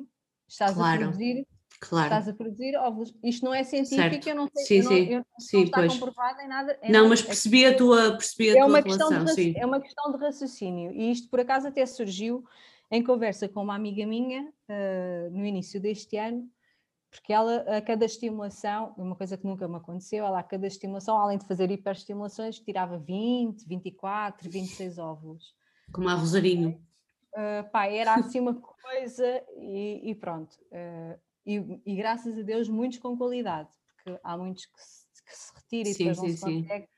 A Rosarinho uh, ainda tem 11 embriões congelados, imagina. Pois, 11, exato. acho que é 11, pois. não tenho certeza. Mas acho que é essa minha amiga também, também chegou a congelar 10, portanto, pronto, é, também. Pronto. Uh, e então, uh, quando estávamos, estávamos mesmo prestes a desistir, uh, íamos iniciar o um novo ano de 2016, eu não sei se não sabia se estava propriamente preparada, estava com alguns desafios profissionais também. e, e, pensei, bem, não sei muito bem o que faça. Uh, e deixei-me estar ali nos dois primeiros meses do ano. Uh, no, no, no, não, no primeiro mês do, do ano, em janeiro, uh, em reflexão. Claro, senão isso não dava para 2016. Estava aqui a fazer contas, dois meses já não dava. Já não dava pensei, para nascer em 2016. Digo. Não, nasci em outubro. Pois, pois, pois. e depois eu pensei, bem, falei com o meu marido e, disse-lhe: O que é que tu achas de nós tentarmos só mais uma vez e se não acontecer, uh, então. Porque, como também iríamos demorar depois a ser chamados pelo público, depois comecei a fazer contas à idade, sabes? Aquelas coisas que nós temos que. Estamos sempre mais à frente, não é? Uh, tudo, tudo, tem que estar organizado e também és um bocadinho claro. assim, tudo tem que estar organizado Sim. sempre mais à frente. E... o Marcoito, só para desanuviar aqui, o Marcoito esta semana disse-me assim, esta semana, tipo no domingo, Amorico, quanto dinheiro é que nós já gastamos em caixas este mês? Tipo, organizar gavetas e não sei, tipo, eu, eu Amorico, não sei se tens consciência que isto vai ser o caos no fim do ano. O caos. Alguma merda nesta casa tem que estar minimamente organizada, organizada. Tipo, a cabeça da pessoa não explodir, né? Exato, exatamente. uh, e então em fevereiro decidimos ir uh, novamente à IVI e começar um novo, um novo tratamento. Portanto, uh, começámos um novo tratamento, os ovários estavam a responder bem, uh, tínhamos uh, seis óvulos que estavam, a, estavam a, chegar à maturação, fizemos a maturação. Não, folículos. folículos. Seis folículos. Sim, não, é porque ah, não tem porque toda a gente faz a mesma coisa, estou a dizer porque é, uma diferença grande, não é? Seis folículos é, é uma diferença muito, muito grande. Então seis folículos ou seis óvulos, não é? Exatamente. E além do que nessa altura tu não sabes se um folículo. Vai gerar ou não vai? Exato. Sim. Exato. Uh, fizemos a punção, foram retirados quatro, foram pois, fertilizados quatro, foram retirados quatro, foram fertilizados os quatro. Não. Sim, e no dia a seguir, nós recebemos o fantástico telefonema do laboratório. No dia 13 eh, de fevereiro, não, 14 de fevereiro, dia dos namorados. Eu estava a dormir, até acordei assim meia, meia zamboada. Era na altura ainda que ainda dormia até às 10 da manhã. Era, acho que era 9h45, uma coisa assim, coisa que já não acontece fazer roxinho. Uh, e onde nos disseram que infelizmente só um tinha sobrevivido às primeiras 24 horas. Lá está, nós apanhámos mais um balde de água fria. Uma chapada, não é? Logo no primeiro dia, tu pum, levas assim. É, é, sim. Um, e ficámos, e eu pensei, pronto, já não vai acontecer. Já foi. Uh, já foi. Um, e agendaram logo a transferência para uh, dois dias depois, dia 16. Uh, ah, foi ao dia 3. Pois, sim, sim, ao dia 3, sim. Nem esperar, quer dizer, sem saber se ele ia chegar a blastocisto ou não. Não, não. Logo à confiança, pois. Logo. Uh, e, e, pronto, e no dia 16 lá fomos nós. Porque também, se calhar, pera, deixa-me esclarecer uma coisa, porque se calhar também não podias fazer aquela coisa de Portanto, como tu vinhas do público, do às vezes o que é que acontece? Fazer... O que é que acontece, exatamente? O que é que acontece às vezes? Uh, faz só a punção, não é? Sim. Uh, faz só a punção porque. Mas tu não podias fazer isso, tu, ou fazias a transferência. Como já tinhas feito a punção, já não podias repetir, não é? Não uh, sei, estou a perguntar. Eu também não sei em termos protocolares como é que ah, seria. Okay, okay. Eles também nunca me colocaram, uh, nunca me colocaram uh, o protocolo, eu tenho o protocolo, aliás, até tenho aqui ao meu lado. Eu fui buscar a pastinha. é, tenho, tenho o protocolo, mas eles não, não explicam como é, que, como é que fazem. Pois, se não. É, aquilo que me explicaram na altura é que já estava, é que, pronto, é, que já estava com oito células formadas, consideravam ah, que ok. Chegou ao D3 com as oito células formadas e que eram, uh, portanto, estávamos estávamos perante um, uh, um óvulo de qualidade A, Ok. Uh, e que seria uma mais-valia se a implementação, se a transferência ocorresse, ocorresse naquela altura. Eu acho que eles agora, um, acho que pelo menos, eu não sei como é que foi contigo, também fizeram logo a transferência ou demoraram mais tempo a fazer a transferência, Isabel? Fizeram porque, logo. Pois, é porque. Logo, quer vou... dizer, fiz a transferência ao quinto dia só, nos pois. dois. Pronto, é porque eu agora ouço muito que é ao quinto dia, a partir do quinto dia, ou, ou congelarem e fazerem num ciclo. Mas na, na FIV que nós fizemos em um, Somewhere, em novembro, acho eu, já não sei, estou um bocado perdida da minha vida. Nós fizemos uma FIV no final do ano passado e depois fizemos agora um, este ano. Na FIV anterior, nós fomos chamados também para ir ao terceiro dia fazer transferência, e depois chegamos lá e eles não estavam, a malta do Alberto Barros distraiu-se, não tínhamos necessidade de ter ido para lá, não é? Criar aquele, aquele entusiasmo, mas eu perdoo-os. Um, fomos para fazer a transferência também ao terceiro, ao terceiro dia, mas depois o, o embrião não estava hum, suficientemente desenvolvido ou estável ou o que for e acabamos por depois ir ao quinto. Essa FIV não, não resultou. Mas no máximo até ao quinto dia. Depois pois. do quinto já Portanto, entre o terceiro e o quinto, às vezes Pronto, acontece. Mas as, também só tenho relatos do quinto dia, por acaso. As pessoas que estavam perto de mim também tinha sido, também tinha, tinham sido, as que foram a fresco, porque uma delas. A fresco. É, Sim. Sim, é fresco. Também tinham sido D3, portanto, eu na altura, dia, ao terceiro dia, portanto, eu na altura não estranhei e também não questionei. Pois, não, pois. Não questionei muito. Uh, e assim foi. Uh, fizemos a transferência no dia 16 de fevereiro e 10 dias depois fui fazer o beta-HCG de manhã, uh, que eu muito piamente achava que ia ser negativo, muito hum. sinceramente.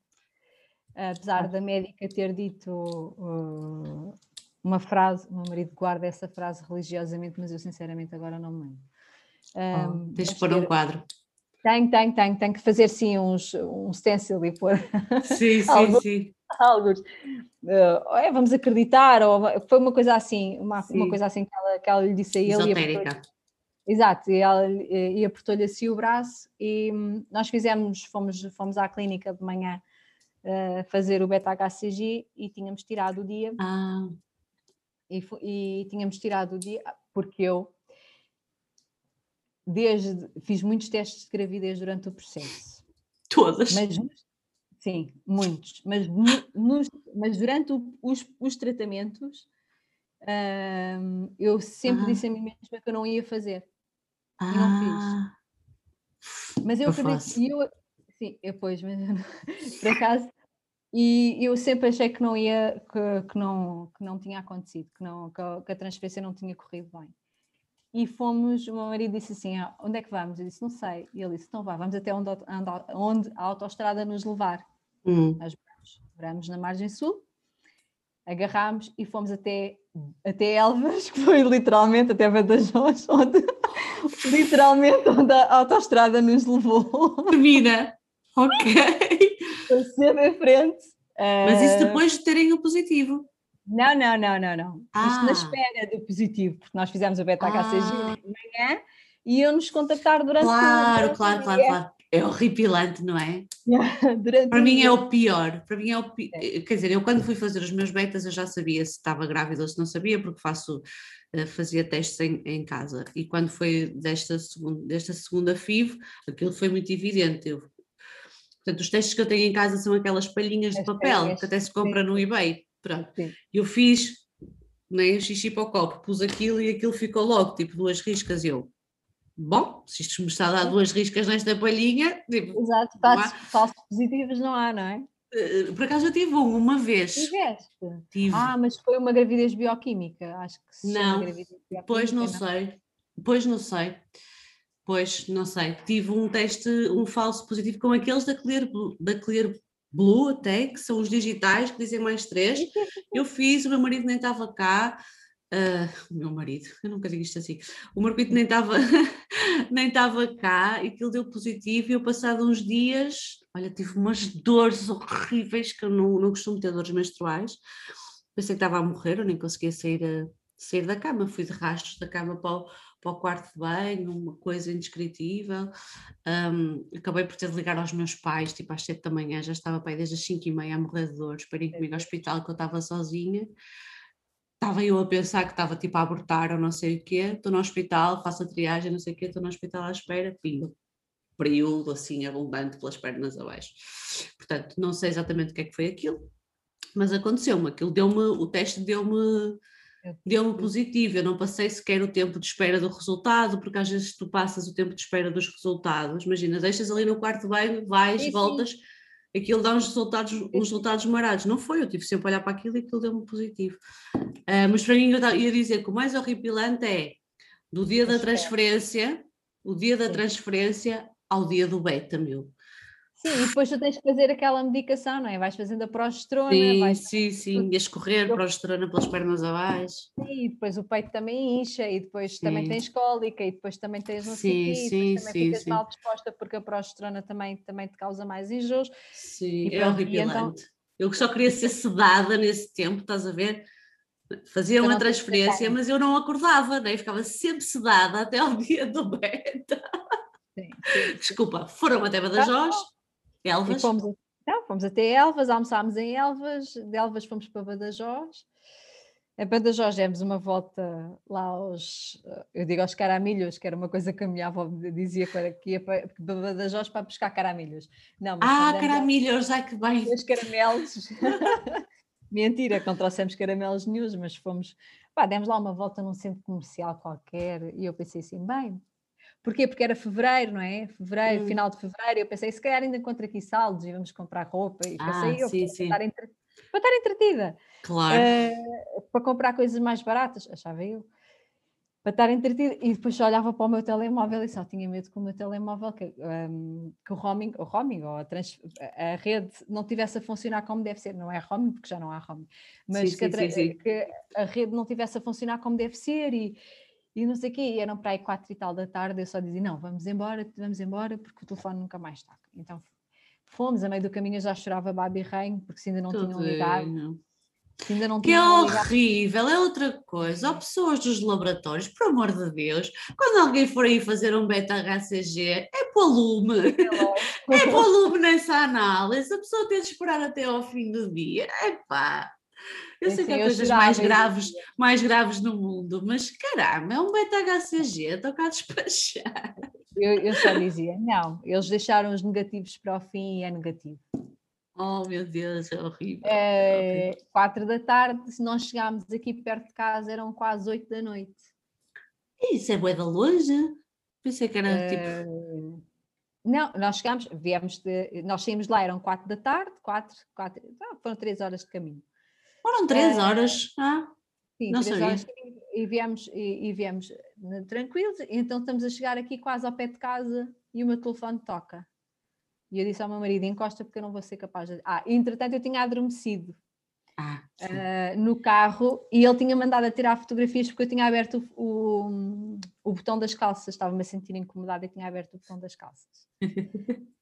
e ele tirou-me fotografias, sabes aquelas fotografias mesmo tu a babares, não sei o quê, pronto, ele gosta de tirar essas fotografias. Marquito é perito, eu olho para as fotografias do dia do parto e penso, porra Marquito, como é que é possível, não é? Estou horrível em tudo, como é que tu não me, não me fizeste eu acho bom? Que eu, eu, eu acho que são eles que eles realmente não vale a pena nós pedirmos para tirar fotografias. Não, eles acham que nós estamos lindas de qualquer maneira. Eu esforço-me por pensar assim, porque eu olho para aquilo, eu com o Pedrinho em cima de mim, tipo uma mama para cada lado, uma cara completamente de tola, desvairada, horrível, não há nada que se possa aproveitar ali. Eu tenho que pensar, pronto, para ele eu estou linda, só pode ser essa a explicação.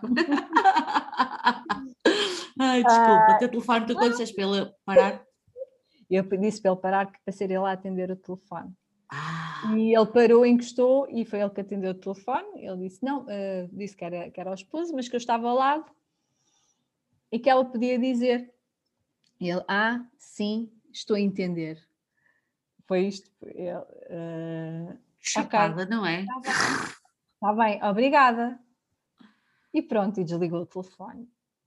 E olhou para mim e disse: Amor, eu disse, sim, já sei, já sei. Ele disse, sim, sabes? Ele, sim, já sei, já sei. Ele, eu também já sei. A partir do momento em que devia dormir, com o botão das calças, com o botão das calças todo desapertado, eu também já sabia. Uh, é positivo. Oh, que amor! Eu, é o que ele é positivo. E pá, pronto, chorámos lá berranho, agarrados um ao outro, uh, porque eu tentei-me consciencializar do contrário. Claro.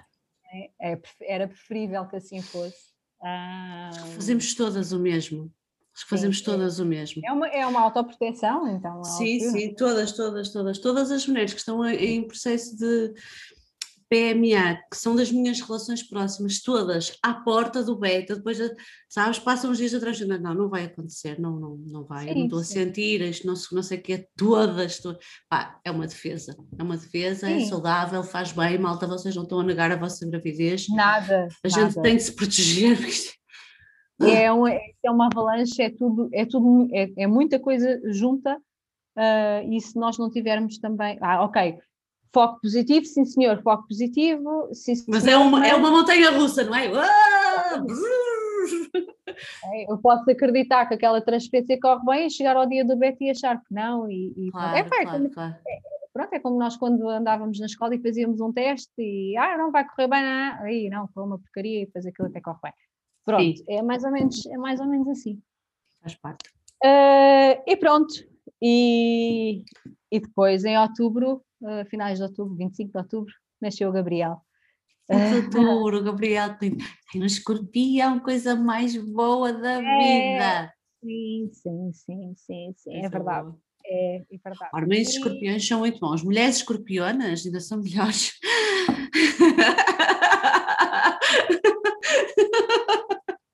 Mas homens escorpiões são muito bons. Só conheço bons. Falei nisso. Falei nisso. Não, é, é, é, torto, é torto, é muito torto, é muito torto. É torto, não é nada. Ele só é torto para ele, tu vais ver. Vais ver. Não, só somos tortos, tem, só somos tortos para nós. A gente é pff, só chicote nas é. nossas costas. Mas ele vai demorar a perceber, mas pronto, ele vai chegar. Conversa esotérica, meu Deus. Bom, outubro nasce o Senhor Gabriel. Outubro nasce o Senhor Gabriel, exatamente. Portanto, e nós achamos que, ok, muito bem, aqui está uh, o, o, melhor presente da nossa vida e, e foi. Uh, e foi, foi uma experiência um, avassaladora. Hum. Em todos os sentidos. Porque, pronto, é, era um, é, foi um bebê muito exigente também, que dormia muito pouco e que nos virou nos nossos, os, nossos, as nossas, os nossos dias e as nossas noites de, de cabeça para baixo. Pois. Mas quando nós achávamos que nos íamos preparar para voltar a fazer tratamentos, dois anos estas depois... gajas, meu, hum. não aguento estas gajas. Diz lá às pessoas o que é que aconteceu. Bem, é, em, em maio de 2019 eu vou ao meu ginecologista normal, não, meu ginecologista não tinha nada a ver com as consultas de, de Foste só porque sim? Não, a rotina do uh, portanto. Pois, foste só porque sim. Ah, a rotina. Não, consulta de rotina. Uh, consulta de rotina, uh, consulta de rotina daquele ano, normalmente ia em maio, a consulta de rotina, e disse ao médico: olha, oh, doutor, eu estou a pensar em engravidar, em voltar aos tratamentos lá para, lá para o início do próximo ano. Uh, pronto, eu não, possivelmente aquilo que nós, que nós vamos fazer, porque já tinha ido, já tinha voltado ao, ao Hospital de Santa Maria, Hum. Lá está. Eu adoro isso. A pessoa, quem me dera ser assim, a pessoa está em maio de 2000 e quê? 19.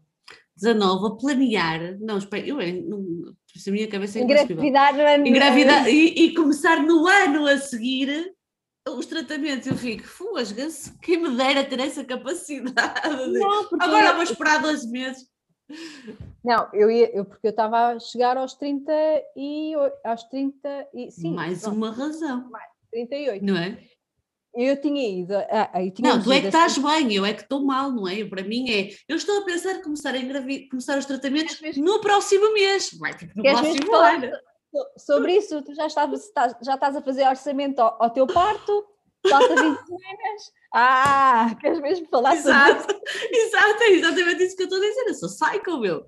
Fogo, algum dia eu conseguia esperar 12 meses, eu começava logo a riscar na parede, eu, ai, um dia, ai, não, porque lá está, o Gabriel ainda nem sequer tinha dois anos, portanto. Pois, está bem, está bem, está bem, está bem. Estou só a fazer uma piada, tu é que estás bem, oh Ana. Eu é que sou doente da cabeça. Nós, depois comecei a pensar na questão da idade e depois eu já tinha ido também a Santa Maria perceber o que é que acontecia nestas hum, situações. Hum, Porque apesar de sorte, é? pelo público, supostamente, tu tens direito a três uh, tentativas de FIV, não é? Eu tinha gasto uma. Certo. Certo. Portanto, supostamente faltavam duas, não é? Certo. Uh, pronto, tudo bem que essa, essa que eu gastei uh, tinha sido com sucesso, mas eu fui perguntar. Isto é assim, meus amigos. Quem não claro. pergunta, não, é? o não claro. temos sempre garantido. E eu fui perguntar. Claro. É? Marquei uma consulta, esperei a minha consulta, tive a, tive a consulta. Meus amigos, ok, tivemos a, a FIV com sucesso. Agora, se eu quiser voltar a, a, aumentar a família, quais são as minhas hipóteses? O que é que nós podemos fazer? Qual é que era o teu ah, desejo? Ou... Dois filhos, três, quatro, na vida? Ah, neste momento o Gabriel, na altura, na altura para mim o Gabriel era, era suficiente, porque eu nunca. Tu, eu passei o tempo todo, de 2012 até 2000, inícios de 2016, não é? a achar que um, a, aquele meu bebê podia nunca chegar. Uhum. Não é? Aquele bebê que eu queria tanto poderia nunca acontecer. Claro. Não é? Uh, portanto, Mas o teu desejo em 2012, vamos esquecer que passaste por, eh, por, por esses procedimentos. O teu desejo era ter um filho, dois filhos. Oh, Isabel, eu também achava que ia ser, mãe até aos, eh, ia ser mãe aos 27 anos e a vida foi-me mostrando que as coisas são muito diferentes. Oh, sim, mas o que eu estou a dizer é. Mas, mas sim, uh... eu achava que ia ter dois filhos, pronto. Okay, eu achava sim. que ia, ter, que ia ter dois filhos. Sempre, achei, achei que ia ter dois filhos. O meu marido só mais tarde me confidenciou que gostava de ter três. Uh, só mais tarde, uh, bem mais tarde, há, há, um, há, um, ano e meio, dois anos atrás. Uh, e, e, e, pronto, e em, e em, maio eu falei com o meu médico, ele disse: Então, olha, levas aqui umas análises normais, aquelas análises normais. E eu, feita burra, mais uma vez, disse-lhe assim: Olha, meta lá aí a reserva ovárica. E ele disse, ai pá, mas porquê é que vocês andam sempre com essa coisa da reserva ovárica? Oh filho, porque nos alivia a cabeça, homem, valha-me Deus. É, é, só para perceber e já ir com essa informação se eu tiver que ir para a clínica. Claro, claro. Pronto, foi aquilo que eu lhe disse, se tiver que ir para a clínica, já ir com essa informação. Eu tive as análises, a prescrição comigo até setembro. Em setembro. Sim, até setembro. Em setembro, o Gabriel fez iniciação à escola, portanto, uh, eu tirei férias, ele ficou com a avó uh, até quase fazer os dois anos. Eu tirei férias nessa semana e uh, pensei: olha, tenho as análises para ir fazer, não sei o quê, vou, vou fazer as análises. E fui fazer as análises. Meu Deus. Entretanto. Ah, ok, está bem, está bem, desculpa, já estava aqui a alucinar. Já estava, já estava, já estava a pensar, lá de maio vai ser. Claro que não. Desculpa, continua. Não, não. Uh, e fui fazer as análises e passado logo três ou quatro dias o Gabriel apanha uma gastroenterite que eu apanho também. Pronto, apanho também a gastroenterite, apanho também a gastroenterite. Aspas atmosféricas. A gastroenterite recebo o resultado, recebo o resultado das análises, pá, não percebia um patavina daquilo, só percebia que a progesterona estava elevada. Só percebi que a progesterona estava um bocado elevada e mandei mensagem para o meu médico e mandei-lhe as análises. Um, e ele mandou uma mensagem a dizer: Olha, marcamos para, para nós nos vermos, mas não estarás grávida. E eu, está maluca? Tá? O quê? E eu, estás atrasada. E eu comecei a fazer contas. Epá, e quando comecei a fazer contas percebi que realmente estava tipo uma semana e meia ou duas semanas atrasada. Que não era normal. Estás atento. Não, porque uh, que não era normal porque eu tinha ficado realmente, depois de amamentar, até tinha ficado bastante, bastante certa uh, na, okay. na, na, minha menstruação uh, não fazia uh, monitorização dos meus ciclos, porque, tal como partilhei contigo hoje de manhã, os meus ciclos de sono são péssimos, péssimos, e, e não dava para fazer a, a medição da temperatura. Impossível. Uh, era impossível fazer a medição da temperatura, portanto, os indicadores não eram muito, muito fiáveis. Não, Só para explicar, nós temos de ter pelo menos, no mínimo dos mínimos, três horas de sono uh, seguidas, mas o ideal até é ter ter cinco e a pessoa, se a pessoa despertar a meio da noite porque se virou e despertou, aquele já vai para o teto. Uh, é, é, pode, ser, pode ser difícil, sim. Sim, sim. Portanto, eu baseava... Há malta que mede, tipo, desculpa, eu seguia uma, uns grupos uh, estrangeiros no, no Facebook, é de mulheres que faziam monitorização, e algumas delas acordavam às quatro da manhã para medir a temperatura, para ter a certeza que tinham dormido, porque depois, a partir de uma determinada hora, tipo, acordava o marido ou não sei o quê. Portanto, para mim também é impensável cortar o sono, mas pronto. Sim, agora, mas agora também já os outros, os outros do braço, que talvez sejam mais. Sim, uh, sim, pois, pois, pois. É um investimento, sim. Sim, é um, mas é um investimento uh, considerável, uh, mas continua a não ser fidedigno para mim, porque lá está, até há um ano. Mal. Sim, e até, até, até um ano atrás eu acordava, eu acordava de hora e meia a hora e meia, mas pronto, mas isso também já tem, já tem a ver com, com, com a gente cá com, que vem a seguir. Exatamente. E eu fiz um teste de gravidez. Um, porque ele disse-me aquilo e eu fiz um teste de gravidez. E estava, dizia mais de três. Mais de três semanas. Que sonho. Uh, mais de três semanas e eu pensei, bem, eu não sabia se chorava, se ria, mas o chorar era porque não estava à espera, ou ria ah. porque não conseguia, não conseguia uh, aguentar-me e pensei, meu filho, meu, filho, meu filho ia fazer dois anos em outubro, não é? E eu disse, bem, isto vai ser a loucura. Isto vai, mesmo ser a loucura. Eu liguei para o meu marido, ah, vai, pensei assim. Ah, e depois agora olho para trás e pensei, ah, porque é que não fizeste uma surpresa engraçadinha, não sei o quê, né? Não, não é tipo, é isso. Tipo, uh, eu liguei-lhe, ele estava no meio de uma reunião, eu, eu a rir à gargalhada, ele não percebia, e a chorar ao mesmo tempo, ele não percebia nada oh, daquilo que eu estava a dizer. E ele só dizia, mas espera, mas espera. E ele, ouço a dizer, peço desculpa, mas eu tenho que me ausentar. E ele sai da reunião e disse, não estou a perceber nada do que estás a dizer. Ah, porque eu nem sequer tinha partilhado com ele esta conversa com o médico, porque isto foi tudo... Sim, claro. Foi tudo ali, foi tudo ali um, pronto, foi tudo na hora. Eu fui, saí, fui comprar o teste e não sei o quê. E, um, e, e pronto, e quando lhe digo, olha, eu fiz um teste de gravidez e eu estou grávida. Ele, ah, vai gozar com o outro. Eu disse, não, não, eu fiz um teste de gravidez e eu estou grávida. E ele, não, é impossível. E eu assim, não, não, é verdade. Estou-te a dizer, homem! pronto, uh, e pronto, e passado duas, duas semanas fomos fazer a ecografia e confirmámos que havia um saco vitelino, portanto, e que estava, e que estava, eu estava grávida de sete semanas, portanto, ainda, ainda, era, muito, ainda era muito recente.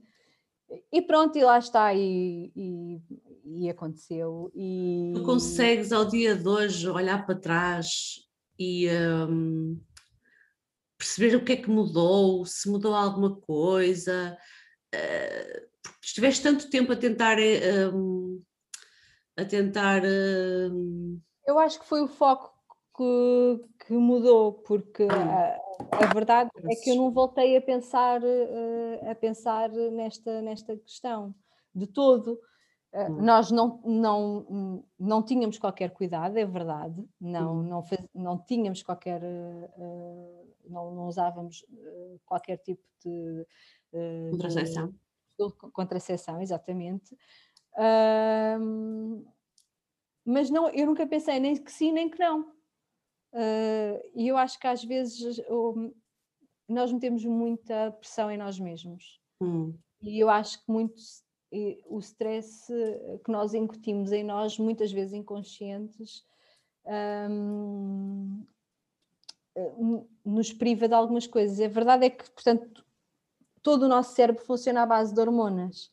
Uhum. É? Portanto, e, e, isto, e, e, é muito estranho nós dizer, acharmos que não, mas é o nosso cérebro que comanda todo, todo, todo o nosso corpo. E, e, nós, sem querer estarmos a subjugar uh, constantemente determinadas zonas do nosso cérebro aos nossos pensamentos, não é? Uh, podemos estar a condicionar uh, a produção das hormonas que, que necessitamos. eu, eu tinha graves problemas de estrogênio, É? Ah, ok. Portanto, isso percebeu-se por causa também depois do meu endométrio. Okay. Um, claro, sim, ah, claro, claro, claro. Esqueci-me. Durante sete meses eu fiz a acupuntura para me ajudar a preparar para Ah, pois sim. Ok? Portanto, e ajudar-me a gerir esta questão da ansiedade e das crises de pânico que se originaram com, com, os com, os com, os tratamentos ou com, uh, com, com estes processos. Um, mas ajudou-me principalmente na parte da ansiedade uhum. uh, e nesta parte de, de, regularizar os ciclos e de, de, da, questão do, da questão do endométrio. Posso dizer que o spotting depois do meu filho ter nascido, nunca mais aconteceu. Pois. Ok? Portanto, uh, entre pois, mas o teu era a meio do ciclo, certo? Era a meio, sim, era a, meio, era, quando, era a partir do, ali do 16 17 dia, portanto, eu quase, ah, eu às vezes dizia que o spotting colava quase à menstruação, portanto, percebes, uhum, era quase que tipo uhum. uma, uma continuidade. Né? Quando começava a menstruação do ciclo seguinte, eu ainda estava tipo com o spotting, portanto, ainda, ainda okay. continuava. Ok, eu uh, tenho no início do ciclo, também não é fixe. É sinal que há aqui uma desregulação qualquer, qualquer hormonal, eu fiz análises, não, nada foi, um, nada foi detectado, mas tipo, eu li nos, no, nos primeiros, não é nos, portanto, antes de me vir o período, tenho ali Sim. dois, três dias no máximo de, de spotting, e conversei muito com a Patrícia sobre isso, é comum, mas não é normal, no meu caso não foi detectado, não, não se percebeu onde é que aquilo vinha. Fiz suplementação para corrigir. Pois, pronto, e depois é estas questões, não é? Pronto. E esta gravidez uh, uh, do Gustavo. Com quem fizeste a acupuntura aí? Com quem fizeste a acupuntura? Claramente não fizeste com a ah, Andreia, não é? Não, não. Ai pai, olha, espera. Depois mandas-me então e eu ponho eu nos, ponho nos, nos links do, eu, sim, do episódio. Eu agora, sim, foi aqui numa clínica no Barreiro, que ele também tem, tem clínica em Lisboa, mas está-me a faltar o nome do doutor. Ok, mas depois mandas-me, depois mandas-me. Pois depois eu peço que isso não. Quando é que isto vai para o ar? Olha, o teu vai em setembro. Ah, então pronto, então espera. Entretanto, mal, está a pensar que estava em menopausa. Era o que eu tinha a dizer, era o que eu tinha a dizer. Olha, entretanto, mal, está a pensar que estava a entrar na menopausa. Espera, espera aí, espera aí, tu estavas grávida, correu tudo fixe não é? Correu tudo fixe. Em que ano é que estavas grávida? Recorda-me? 2019. 2019. Pariste quando? Maio de 2019. Maio de 2019. O Gustavo. Ah, que giro, Guia Guia. Guia Guia, exatamente. Muito bem. Um touro. Gostas, tu gostas, não é? Um touro. um touro. Ih, com graças. Se vai ser giro aí em casa. É, é muito giro aqui em casa, é um escorpião. Então estavas tu muito bem com o Gabriel e com o Gustavo. Exato, estava eu muito bem com o Gabriel e com o Gustavo e este ano começa a ter muitas irregularidades no meu ciclo, hum. no início do ano. Apesar, apesar de não fazer a monitorização, havia coisas que eu, te, que eu uh, estava atenta, né? eu estava atenta uh, à minha palpação do útero e também à minha, uh, ao meu ao meu Palpação do outro. Eu tento, mas eu não tenho muito jeito, não tenho muito É tão creepy para mim, faz-me tanta impressão. Pronto. E, uh, mas, eu fiz algumas vezes. Do muco cervical. Sim, comecei, sim. Realmente houve alterações gigantescas no meu muco cervical no primeiro trimestre deste Queres ano. Queres dizer quais é que são, que é para quem estiver a ouvir poder, não é? Eu deixei de ter o muco claro adovo, portanto deixei de ter com hum. espessamento, portanto uh, um, um muco que... Sim, translúcido, não é? elástico. elástico e que fosse elástico e, e, que, era uma, que era algo que já, eh, que já estava a acontecer uh, desde os nascimentos dos meninos, que eu comecei a produzir, que era uma coisa que eu não produzia tom bem, eu comecei a produzir hum. um bom muco e um buco elástico, e então conseguia perceber. Curioso, e foi a gravidez é. que fez isso. Mudaste a tua alimentação? Ah, ok. okay, não, okay. A minha, a é porque até passaste a dormir pior, não é? Portanto dormir muito Isso mal, o sono altera muito, altera muito o ciclo, altera muito o muco. Os Pronto, meus ok, não vamos por aí. É, os meus filhos dormem muito mal. O Gustavo só uh, neste, neste confinamento, só agora em janeiro, é que desmamou uh, à noite, ele ainda continua a mamar. Uh, só agora é que desmamou à noite e foi porque o meu marido disse não, porque eu estava. Porque o confinamento de 2020 foi extremamente exigente para mim. Pois. Porque ele estava sempre, ele estava com 9 meses, 10 meses, 11 meses, uh, foi dos 9 aos, aos, aos, aos 12 meses dele, e ele teve sempre agarrado à mama de dia e de noite. Pois, e tu em casa, claro. Sim, sim, sim, sim, E eu em casa, ele era de dia e de noite, e então já só fazíamos ciclos de sono de hora e meia, hora e meia, e aquilo era uma tortura. E ele agarrou e em janeiro ele trancou a porta do quarto à noite durante 15 dias e disse: Não, acabou. Uh, eu sei que não era assim que queríamos fazer as coisas, mas. Uh, pá, o desespero, o cansaço. Foi. Pá, 2020 foi uma merda para toda a gente. E a verdade é que assim, um, ele chorava, claro, porque não tinha a mama como queria, mas ele não estava sozinho, estava no colo do pai, e isso para mim, por mais claro. que me custasse, Claro, eu sabia claro. que ele não estava, ele não estava sozinho e então claro. isso, isso, okay. isso para mim e essa predisposição dele, não é? Porque pá, eles não têm mamas e, há, e, é muito mais fácil resolver uma crise uh, enfiando a, a, a maminha. A maminha. Que ele queria, pronto, uh, e acabou, não é? Mas a verdade é que foi, por um lado, foi muito bom, muito bom para mim. Uh, comecei a ter ciclos de sono de 4 horas. Uh, que eu... Sim, sim, para mim isto foi. É pesado, é pesado.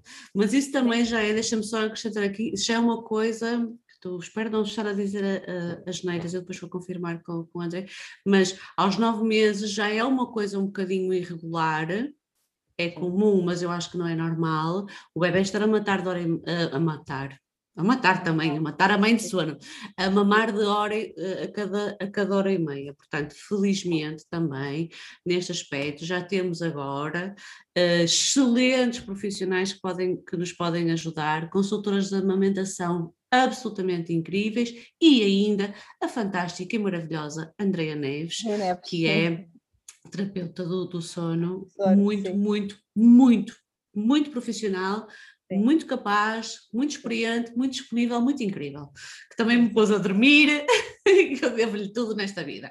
Pronto, só aqui um, um acrescento que. É verdade. Sim, sim, é verdade. Mas 2020 foi um ano muito especial e 2021 também está a ser, e vocês fizeram aquilo que precisavam de fazer para Era, alguma sanidade mental. E não sei a privação de sono é muito dolorosa. É, é, a privação de sono é muito, é muito dolorosa mesmo, é mesmo muito dolorosa. A privação de sono, o burnout parental, yeah. coisas que as pessoas não falam, eh, não é? Uh, acho que nós romantizamos muito a maternidade, mas isso depois dava para, para outra coisa que nós. Sim, sim, sim. Um eu, tenho de fazer eu tenho de fazer 87 podcasts diferentes, é. não é? Mas um dia falamos, falamos, falamos um bocado disso. Fazes tu agora, fazes tu esse do burnout okay. parental. Sim, sim, sim, porque, é porque eu costumo dizer, e é verdade, uma coisa é nós desejarmos muito engravidar, não é? E sim, são processos sim. diferentes, e outra coisa é a maternidade. E a maternidade não é aquilo que nós vemos nas redes sociais. A gente uhum. não é, está de longe, está longe disso. Um, estou a dizer isto porque tive, tive um ano realmente muito exigente um, de, entre, entre confinamentos com os dois miúdos e, e pronto, e porque a privação de sono é muito difícil uh, e, um, e porque a nossa cabeça não dá para tudo, não é? Alguma hum. coisa começa, começa a falhar. Como eu disse, não é? Uma pessoa é quando é freak control, e eu, yeah. eu era um bocadinho de freak control, tinha muita, muita dificuldade em, em, em, delegar ou em deixar. Não é o delegar, eu acho que não é a questão, era o delegar. Um, a carga é mental tudo, é tudo. A carga é mental tudo, que nós estamos é Eu acho que a minha. Uh, uh, a minha experiência de maternidade foi, foi mesmo muito, muito boa, bastante, bastante tranquila.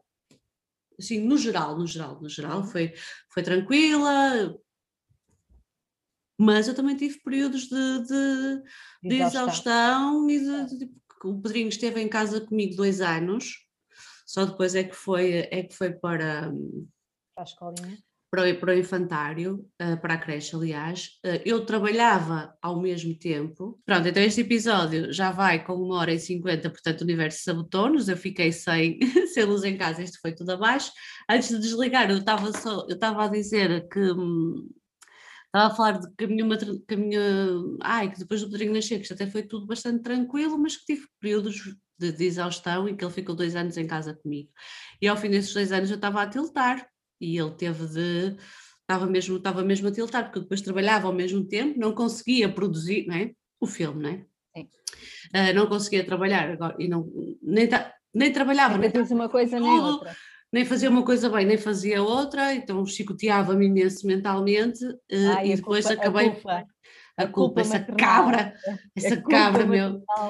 E então, depois, ao fim de dois anos, fui trabalhar, um, eh, fui até trabalhar para fora, mas depois voltei a ser freelancer, porque ser freelancer é a minha vida. Adiante, mas tu ias contar agora, tu estavas a falar disto da, da exaustão também, do, do que foi, como foi difícil o ano passado. Exatamente, o início do ano, que tinha tido aqui algumas alterações no meu ciclo. Exatamente, isso. Uh, exatamente, que tinha tido aqui algumas alterações no meu ciclo e hum, assim que o confinamento acabou, Uh, que já não sei também semana... quando é que foi.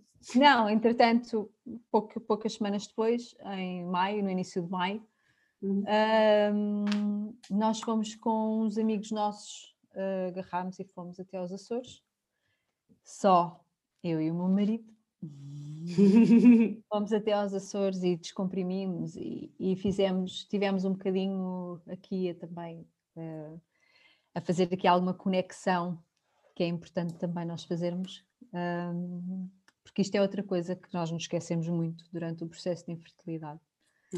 É. Um, nós, antes de termos um filho ou de tentarmos ter um filho, somos um casal. Uh, e, e, o trabalho em equipa é muito importante. Isto também é uma coisa que, que eu acabei por não falar muito, uh, mas ele foi essencial neste, neste processo, foi essencial neste processo para, para eu não me ir ainda mais abaixo um, e, e também porque estávamos os dois em uníssono, senão não, as coisas não, não correm como deveriam decorrer. E eu acho que uhum. isso é muito importante. Uh, e pronto, e como estava a dizer, antes de termos um filho, ou de querermos ter um filho, somos um casal e também temos que tratar um bocadinho dessa parte. Porque lá está, como o Pedro Balaia também transmitiu isto, pois o outro lado é muito difícil, não é? Uh, nós só vemos o nosso lado, mas o outro lado também passa, uh, passa as passinhas do Algarve. Sim. sim, um, sim. E pronto, é e então um, numa conversa, foi, foi muito fixe. então, numa, uh, numa conversa com uma amiga minha, falámos sobre esta questão da redução da reserva ovárica e, e menopausas, pré-menopausas, e aquilo fez aqui um clique ah, ah, se calhar é isso que está, a, que está a acontecer comigo, porque eu tinha feito, a minha menstruação tinha atrasada em janeiro, eu fiz testes de gravidez, a minha menstruação tinha, uh, não tinha aparecido em fevereiro, eu fiz testes de gravidez, a minha menstruação em março tinha sido assim, tipo, só um spotting, assim, umas coisas assim estranhas, uh, e eu fiz teste de gravidez, sempre negativo. Uh, chego uh, ligo para o meu médico e digo: olha, uh, passa-se isto, isto e isto. Pá, Ana, não vamos já tirar relações, vamos fazer umas análises à tiroide, vamos fazer uns exames, vamos tentar perceber o que é que se passa. Eu, está bem. E depois, quando tiver as coisas prontas, uh, diga-me, está bem. Com que idade é que te veio o período, desculpa? 10 anos. Ah. Sim, okay, a minha percebo. monarca veio muito cedo percebo. também, ok? Pois, coitadinha. Pronto, a minha monarca vai com 10 anos, portanto, uh, pronto. Ok. Portanto, eu comecei Percebo a, fazer raciocínio, a, sim, sim, as contas. Monarca 10 anos, portanto, a, a, a, alteração na reserva ovárica entre as inseminações e a FIV, e aqui a cabeça começou, ok, se calhar é isto que se está a pensar. Eu andava uhum. com amor de cão, só não, só me faltava afrontamentos, eu pensei, bem, ok, se calhar é isso. Um, entretanto, meteu-se uma gastroenterite viral cá em casa, que apanhou todos, começou no mais pequeno e apanhou todos. Uh, e no final de maio lá faço uh, as análises.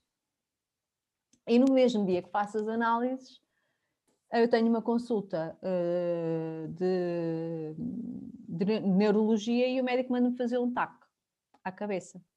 E havia a possibilidade de fazer esse TAC nesse dia, no hospital. Mas no termo de responsabilidade, a última questão era se eu poderia estar ou não, ou não grávida. E eu ainda não tinha menstruado outra vez naquele mês. Para mim já era normal, tinha acabado de fazer as análises, estava prestes uhum. a saber mais alguma coisa. Um, e o técnico diz-me: Olha, desculpe, mas eu não posso, sem saber isto, eu não posso fazer porque, porque é uma, não deixa de ser uma, uma, uma radiografia, portanto, carrega uhum. riscos. E eu pensei, custo-benefício, ele também só me pedia, os exames só podia ser depois do almoço, eu ia almoçar ao Colombo, custo-benefício, oh, vou fazer um teste de gravidez no, na casa de banho do clube e fica o, o assunto resolvido. E já que romântico, que romântico. Super romântico, é super romântica. Descobri que estava grávida da minha terceira gravidez na casa de banho dos, um, exatamente na casa de banho um, do uh, Colombo. que cedo.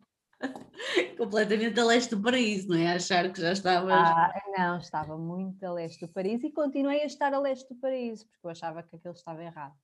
Claro. Juro, continuava claro, a achar que claro. estava errado. E liguei automaticamente para o meu médico e ele disse-me: Ok, então amanhã vens ter comigo. Porque eu achava mesmo: não, não está errado, não, não, não é mentira, não, está errado. Não, não, não, não é verdade, não, não é. Não é. Eh, eu achava. É uma coisa muito comum a quem passa por, um, por anos de infertilidade e por procedimentos medicamentos, medicamentos assistidos. Eu própria às vezes penso assim, esqueço-me, tenho esta barrigona, não é? E às vezes eu, não, não, não, tipo, isto correu bem desta vez. Eu tenho dois bebés, duas bebés na barriga. Tipo, isto aconteceu. Mas às vezes esqueço-me, não, tipo, não acredito, acho que, já para não falar das ansiedades todas, achar que vai correr mal. E... Ah, sim. Pronto, e, enfim, mas é muito, é muito, é muito comum a todas as grávidas, não é? Estes, pensamentos ansiosos que alguma coisa pode acontecer, mas de quem faz, quem está na nossa situação, tipo, não acredita quando vê o positivo, acontece muito. Sim, e não, e não acreditei mesmo. No dia a seguir lá fui, uh, expliquei a situação ao médico e ele começou-se logo a rir, até porque o meu médico sempre disse que eu ia lá voltar ao terceiro. Ele sempre disse isto e eu, eu disse ao oh, doutor, não, jamais em tempo algum. Ah, para uma parte, quando conseguimos uh, a gravidez natural do Gustavo, o meu marido confidenciou-me que gostava realmente de ter três filhos, gostava de ter uma família grande. Mas, tendo em atenção que nós uh, passámos por tudo aquilo que passámos, que ele nunca teve coragem de me dizer que era este, oh. que era este o desejo dele. Ele só me confidenciou quando nós conseguimos engravidar naturalmente do Gustavo, que, olha, que bom, Uh, que bom isto aconteceu naturalmente, porque tinha uma coisa, por acaso eu gostava de ter, gostava de ter três filhos, porque sempre achei que, pronto, fui habituado com os meus primos, então gostava de ter uma família grande. Ele não tem uh, irmãos? Tem, tem, tem um irmão ah. mais velho, tem um irmão mais velho, sim. no dia a seguir, então, lá fui ao médico e confirmou-se, eu estava grávida de nove semanas. Sim. Nove semanas! Como é que é possível? Sim, eu estava grávida de nove semanas. Mas como. Sim, sim estava grávida de nove, nove, semanas, nunca parei de vomitar, porque. Gastroenterite, não é? Gastroenterite, e nunca parei.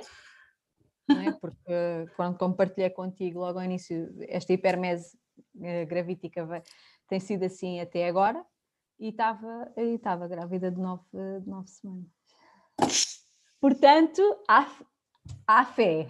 Vamos ter há esperança. fé, há, há esperança. Há, há, esperança, há muita coisa que acontece e que nós achamos que não. E por acaso, uma amiga minha, Dola, há, há algum tempo disse-me.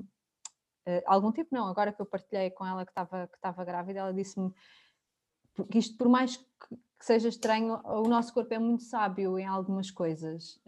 Um, e isto, é, isto magoa ouvir, não é? Isto magoa-nos a nós que passamos por este processo, magoa-nos muitas vezes. Um, mas eh, nós às vezes, conforme estávamos a falar há bocado por causa das questões do cérebro, nós, uh, seres humanos, temos uma capacidade de autossabotagem tão grande um, que um, às vezes não temos a noção do mal que fazemos a nós mesmos. Uhum, uhum. É, eu abandonei uma empresa onde trabalhei 19 anos porque tinha a perfeita noção que estava num sítio que já me fazia muito mal. Certo. Uh, portanto, eu acho que este despertar uh, ajuda a que realmente estes bloqueios ocorram e. Uhum e que muita coisa acaba por uh, acontecer na, na, nossa vida e pronto, fluir, o deixar Sim. fluir. É muito difícil, sim, é, das mais, é das coisas mais difíceis que, que nos dizem, e certamente também te aconteceu, ah, deixa de pensar nisso que acontece, vão de férias que acontece, é ouvi tanto. Então é irritante. É irritante tu, porque tu sentes-te culpada, não é? Hum, exato, e porque aquilo. Tu, ui, tu pensas, mas, mas como assim a culpa é minha? Mas como assim? Eu não, deixo de pensar. Não estás a dizer que a culpa é minha, que sou eu que penso? Pá. Exato, exato, exatamente. É... Sim, mas o nosso cérebro tem, tem, tem mecanismos de proteção brutais e, e infelizmente muito... isto é uma máquina, é uma máquina. Uh, e... que eu penso muitas vezes, vou dizer isto a primeira vez em voz alta, não é uma coisa assim muito transcendente, mas eu adorava ter cinco filhos ao dia, ao dia de hoje. Vamos todos agarrar uma calma. Ao dia de hoje, em teoria, eu adorava ter cinco filhos. Os mínimos olímpicos para mim eram, seriam os três. Eu sou filha única, nunca quis ter irmãos, mas há muitos anos que tenho este desejo de ter uma família numerosa, adoro séries de famílias e whatever. Eh, ainda longe de engravidar, eu já andava a pesquisar o que era a Associação Portuguesa de Famílias Numerosas. numerosas. Estás a eu, ver? Agora, eu agora também tenho que também comecei a fazer essas pesquisas. Exato, pronto. Carros uh, grandes e tal, e pronto. Eu estou sempre, estou sempre, estou sempre a pensar, estou, estou sempre a pensar, não estou sempre a pensar nisto, mas de vez em quando ocorre-me assim, eu agora vou parir estas duas, e se calhar, pronto, porque tem, é muito aquela. Aqui, eu estou satisfeita, estou contente e não sei o quê, mas falta-me falta uma coisinha, não é? Falta-me aquele positivo inesperado, falta-me aquele dia em que eu vou chegar a. Bem, deve-me vir o período e não deve vir. Então, eu, isto veio muitas vezes assim à cabeça que é. Se calhar ainda me vai acontecer isto, não é? Eu agora vou parir estas duas e daqui por um ano e meio vou descobrir inesperadamente que estou grávida naturalmente. Pronto. Olha. A pessoa, a pessoa é, é, ridícula, mas estás cá tu e a Ana Rita é. Plácido para provar. Exato, que isto acontece. que isto acontece era só incrível. Era só Sim, uma cena incrível. Isto, isto, que isto acontece, é verdade. E conheço hum. várias pessoas e. E conheço várias pessoas que isso aconteceu, e conheço várias pessoas que isso aconteceu já passado algum tempo, e, uh, e uma delas era uh, as, as, as, as aspermia total. Uh, ah, as aspermia, sei, sei, sei, sei, sei, sei. Portanto, Sim, o marido tem ausência, ausência de espermatozoides. Sim, uh, de, de, espermatozoides, uh, mas que mexam, portanto eram todos estáticos. Sim, não, sim, sim. Não... Ah, eu quero falar com essa pessoa. Pronto. Uh, e, Ou é aquela que tu me disseste que não está disponível para falar? Não, mas é outra história que eu estou. Ah, está bem, está bem, está bem, está bem. Tá e, um, portanto, há, há, e tenho uh, na, escola, na escola do meu mais velho também tava, tinha tido o bebê há quatro meses, descobriu que estava grávida, tipo, tem uma diferença mínima. Quatro meses! Não, universo. no universo também não quer assim tanto ter um positivo inesperado. Portanto, acontece. E quatro meses, que tal, que paulada. Sim, sim, pode. sim. Oh, fogo, mas pronto. Acontece, acontece. Tudo se faz é. e blá blá blá. Olha, queres dizer às pessoas de quantas semanas é que estás grávida? Eu estou grávida de 15 semanas. Hum. Neste e, acha, e, achamos que é. 15, uma... peraí, 15, sim, 15 mais uns pozinhos, 15 mais, mais 3, mais 4. Ok, pronto. 15, 15, 15 e meio, 15 e meio. Exato. Que isto exato, quando a pessoa está grávida, os dias, todos os dias contam, não é? Tipo, é ah, é já passou mais um dia, está aqui tudo. Estou em competição com a Isabel porque tenho uma barriga tão grande quanto a dela. Pois é. E eu tenho duas gajas e, e uh, tu, em princípio, em princípio não, só tens um. Eu só tenho só, um. Só tens um, um bebê, ainda não e sabemos. Em princípio é uma menina. E que nome com é. é que tens? É pá, não sei. Nenhum. Mas tens. Mas sabes que tens, tens que arranjar um nome com quê? Porque não pode ser Gabriel, Gustavo e depois Felizmina, não é? Ai, pá, não, ou Maria, não. Ou, ou, ou, ou Carmo. Olha, não sei, eu não sei, mas, mas não vai ser Georgina. Um mas não vai ser Georgina. Georgina não. Temos de arranjar um nome em bom com guia. Tens Gabriela. Mas depois Gabriela e Gabriela. Pois. Eu já me confundo entre Gabriela e Gustavo. é, é assim, pensasses nisso antes, Ana. Não vai agora uma criança, coitadinha, não vai ter um nome com G. Se fosse Desculpa capaz, lá. Era um Gonçalo. Mas pronto. pronto. Mas sendo menina, agora não sei, andamos aqui numa, numa disputa, porque até o Gabriel já entra na conversa, portanto já. Ah, já, já tens, já tens shortlist? Uh, não, não, não tenho mesmo. Eu vou-te arranjar nomes bons com guia. Tá Fica à espera. Eu, eu, não autorizo que essa criança não tenha um nome com guia. Baby G's. O, o... Baby G's, tem de ser. Baby G's. Olha, Olha, para terminarmos, que a gente está esticos, acho que vamos ganhar, vamos, vais ganhar a Diana Tavares. Acho que vais ganhar a Diana Tavares, mas eu estou a adorar este episódio, acho que foi muito, acho que foi muito bom mesmo. Uh, o que é que, portanto, o que é que foi pior? O que é que tu gostavas de ter feito diferente? E o que é que, tu e o que, é que foi bom? Sem ser os positivos, obviamente. Sem ser, sem ser os positivos e, e, o, e os bebés. Não é? O, que é que, o que é que daqui saiu uma coisa boa? Olha, eh, uma coisa boa, eh, saiu algumas amizades que eu fiz em contexto hospitalar. Olha okay? que fixe. A enfermeira que nos dava apoio em Santa Maria é uma pessoa que se transformou eh, numa amiga, é uma pessoa muito próxima. foi ver o Gabriel à maternidade quando o Gabriel nasceu e é uma pessoa que trago no meu coração juntamente com alguns médicos também e com algumas auxiliares. Estou a falar de uma enfermeira em específico, mas podia estar a falar de duas, hum. um, porque um, não tenho o contacto pessoal da outra e não mantenho uma, uma, uma ligação pessoal, uh, mas uh, são pessoas que, se eu porventura for ali, uh, são, são pessoas com, com as quais eu tenho sempre que dar um olá ou de saber se está tudo bem e pelo menos passar certo. por lá para dar um beijinho. De mal uh, estas crises de pânico e de ansiedade com, que passaram, que, que transcenderam o processo uh, e que passaram além de, uh, da infertilidade, com as quais uhum. eu tive que aprender, aprender a lidar. Um, não faziam muito parte de mim, mas começaram, começaram a fazer e, portanto, e, e e, e, pronto, e como parte do meu dia a dia uh, tenho, tenho vindo a aprender a lidar, a lidar com elas.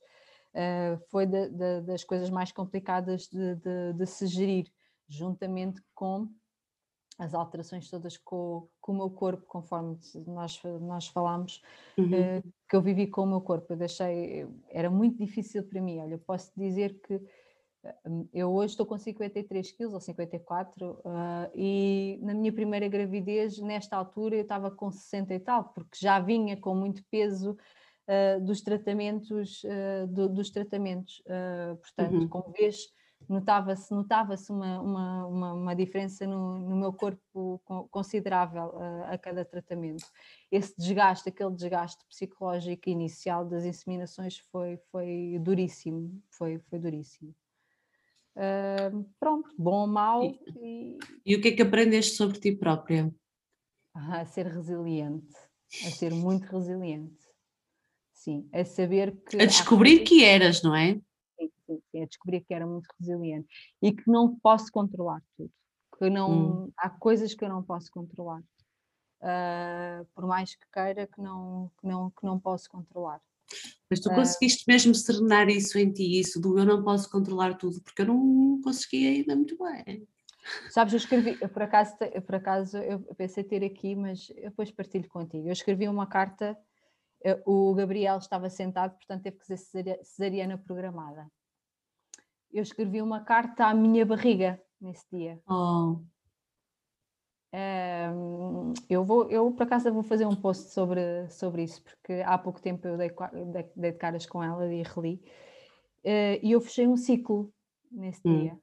Okay? Eu escrevi essa carta uh, à minha barriga, ao meu útero, a tudo aquilo que tinha vindo a acontecer uh, durante aquele processo. E eu acho que foi muito importante para, para encerrar aquele ciclo, para perceber, ok, as coisas não correram como deveriam ter corrido uh, como eu queria, é? uhum. como supostamente é natural acontecer, mas chegámos aqui. Eu consegui gerar este bebê, ele vai nascer hoje, se Deus quiser, há de estar tudo bem, há de, estar, há de correr bem, uh, e conseguimos. Portanto, eu só te posso agradecer por teres feito o teu trabalho. Eu acho oh, que, que é, um, é um pouco o resumo, um pouco o resumo uh, daquilo, daquilo, que, daquilo que eu escrevi. Uh, porque, porque eu acho que realmente há ciclos que, que é importante nós ritualizarmos, se assim quisermos chamar. Sim, sim, sim. Para podermos encerrar e, e, e, e deixar deixar para trás. Da mesma forma que no dia em que eu fiz a ecografia do primeiro trimestre, um, eu levei comigo três sacos de seringas, Isabel, e despejei, pedi, ah.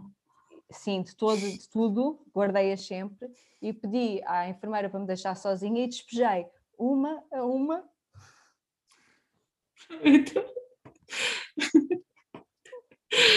Resto farta, vá! e deitei-a fora uma a uma e agradeci a cada uma delas. Sabes? Agora quero ir buscar as minhas ao lixo. Epá, eu tinha dito que isto, que isto não ia acontecer, mas foi preciso mesmo chegarmos à reta final. Yeah. Percebes? É eu, nesse dia em que eu soube, ok, tá, em princípio estará tudo bem, Conseguimos uh, terminar o primeiro trimestre, numa primeira gravidez nem sempre é fácil, não é? Terminámos um primeiro trimestre, ele está cá, ele está bem, pelos vistos está bem, está a correr bem, portanto eu vou fazer isto. E foi o que aconteceu. Ele veio, ele veio as seringas todas num saco, eh, num saco, quase três sacos. Ele veio as seringas todas uh, e, e, fiz exatamente esse mesmo ritual. Eu agradecia, deitei fora cada seringa e, e agradeci, e agradeci, pá, porque apesar de tudo, aquilo que eu tinha passado, hum, estávamos a conseguir. E eu acho que ritualizar um bocadinho este, estas, este, estas situações nos ajuda a serenar o nosso, o nosso coração, nos ajuda a curar as nossas feridas, nos ajuda a desbloquear as nossas mágoas, ok? Eu acho que é muito importante porque uhum. Eu acho que desbloquear uh, esta, esta para, nos desbloquearmos estas questões também têm que estar uh, serenadas. E eu acho que se calhar, olha, não sei. Sim. E quem não tiver seringas para fazer isso, às vezes é falar com uma um amigo, às vezes é falar com um psicólogo, às vezes é uma, uma flor, às vezes é escrever, não importa se a pessoa escreve escrever. bem, escreve. Nada. Eu escrever, digo um, Escrever, escrever, escrever, uh, journaling, uh, escrever muito, deitar cá para fora, fazer um diário, também fiz, uh, fazer Sim. um diário, deitar cá para fora, Uh, se não tem a Liberta, tira muito as coisas da, da cabeça e quem não pode ter acompanha, acompanha quem, quem não pode financeiramente ter, ter acompanhamento, acompanhamento uh, psicológico, escrever, escrever, escrever, escrever, escrever cartas a si próprio, escrever e-mails a si próprio, escrever, escrever e-mails ao marido, porque às vezes há coisas Sim, sim. Eu própria, às vezes tem coisas aqui atravessadas, não é? Que tipo, quero dizer ao Marquito, mas sinto-me tão vulnerável ao, ao, Tenho muita dificuldade em ficar. Em verbalizar frente a frente. Não, não em um, me sentir vulnerável em, em relação okay. a algumas pessoas. Um, uh, Sim, não, sim, é porque, sim, não é porque não queira dar parte fraca, não, não é isso, mas acho, acho que tem que ser um acho que tem que ser um rochedo não é e, assim. pronto, e, que não, e, que não, e que não tenho. Às vezes escrever, às vezes há coisas que têm que ser, têm que ser escritas, escrever um e-mail, Sim. escrever uma coisa qualquer. Bom, Ana, isto foi só incrível. Isabel. Foi só incrível. Foi só incrível, eu adorei. Uh, ainda tivemos de bónus estas lágrimazinhas aqui no fim para limpar. Já não chorava há uns uhum. dias, eu. Uh, já não chorava há uns dias, portanto, Uh, foi incrível, adorei, adorei conhecer-te, adorei falar tá contigo. Vamos continuar. Foi muito bom.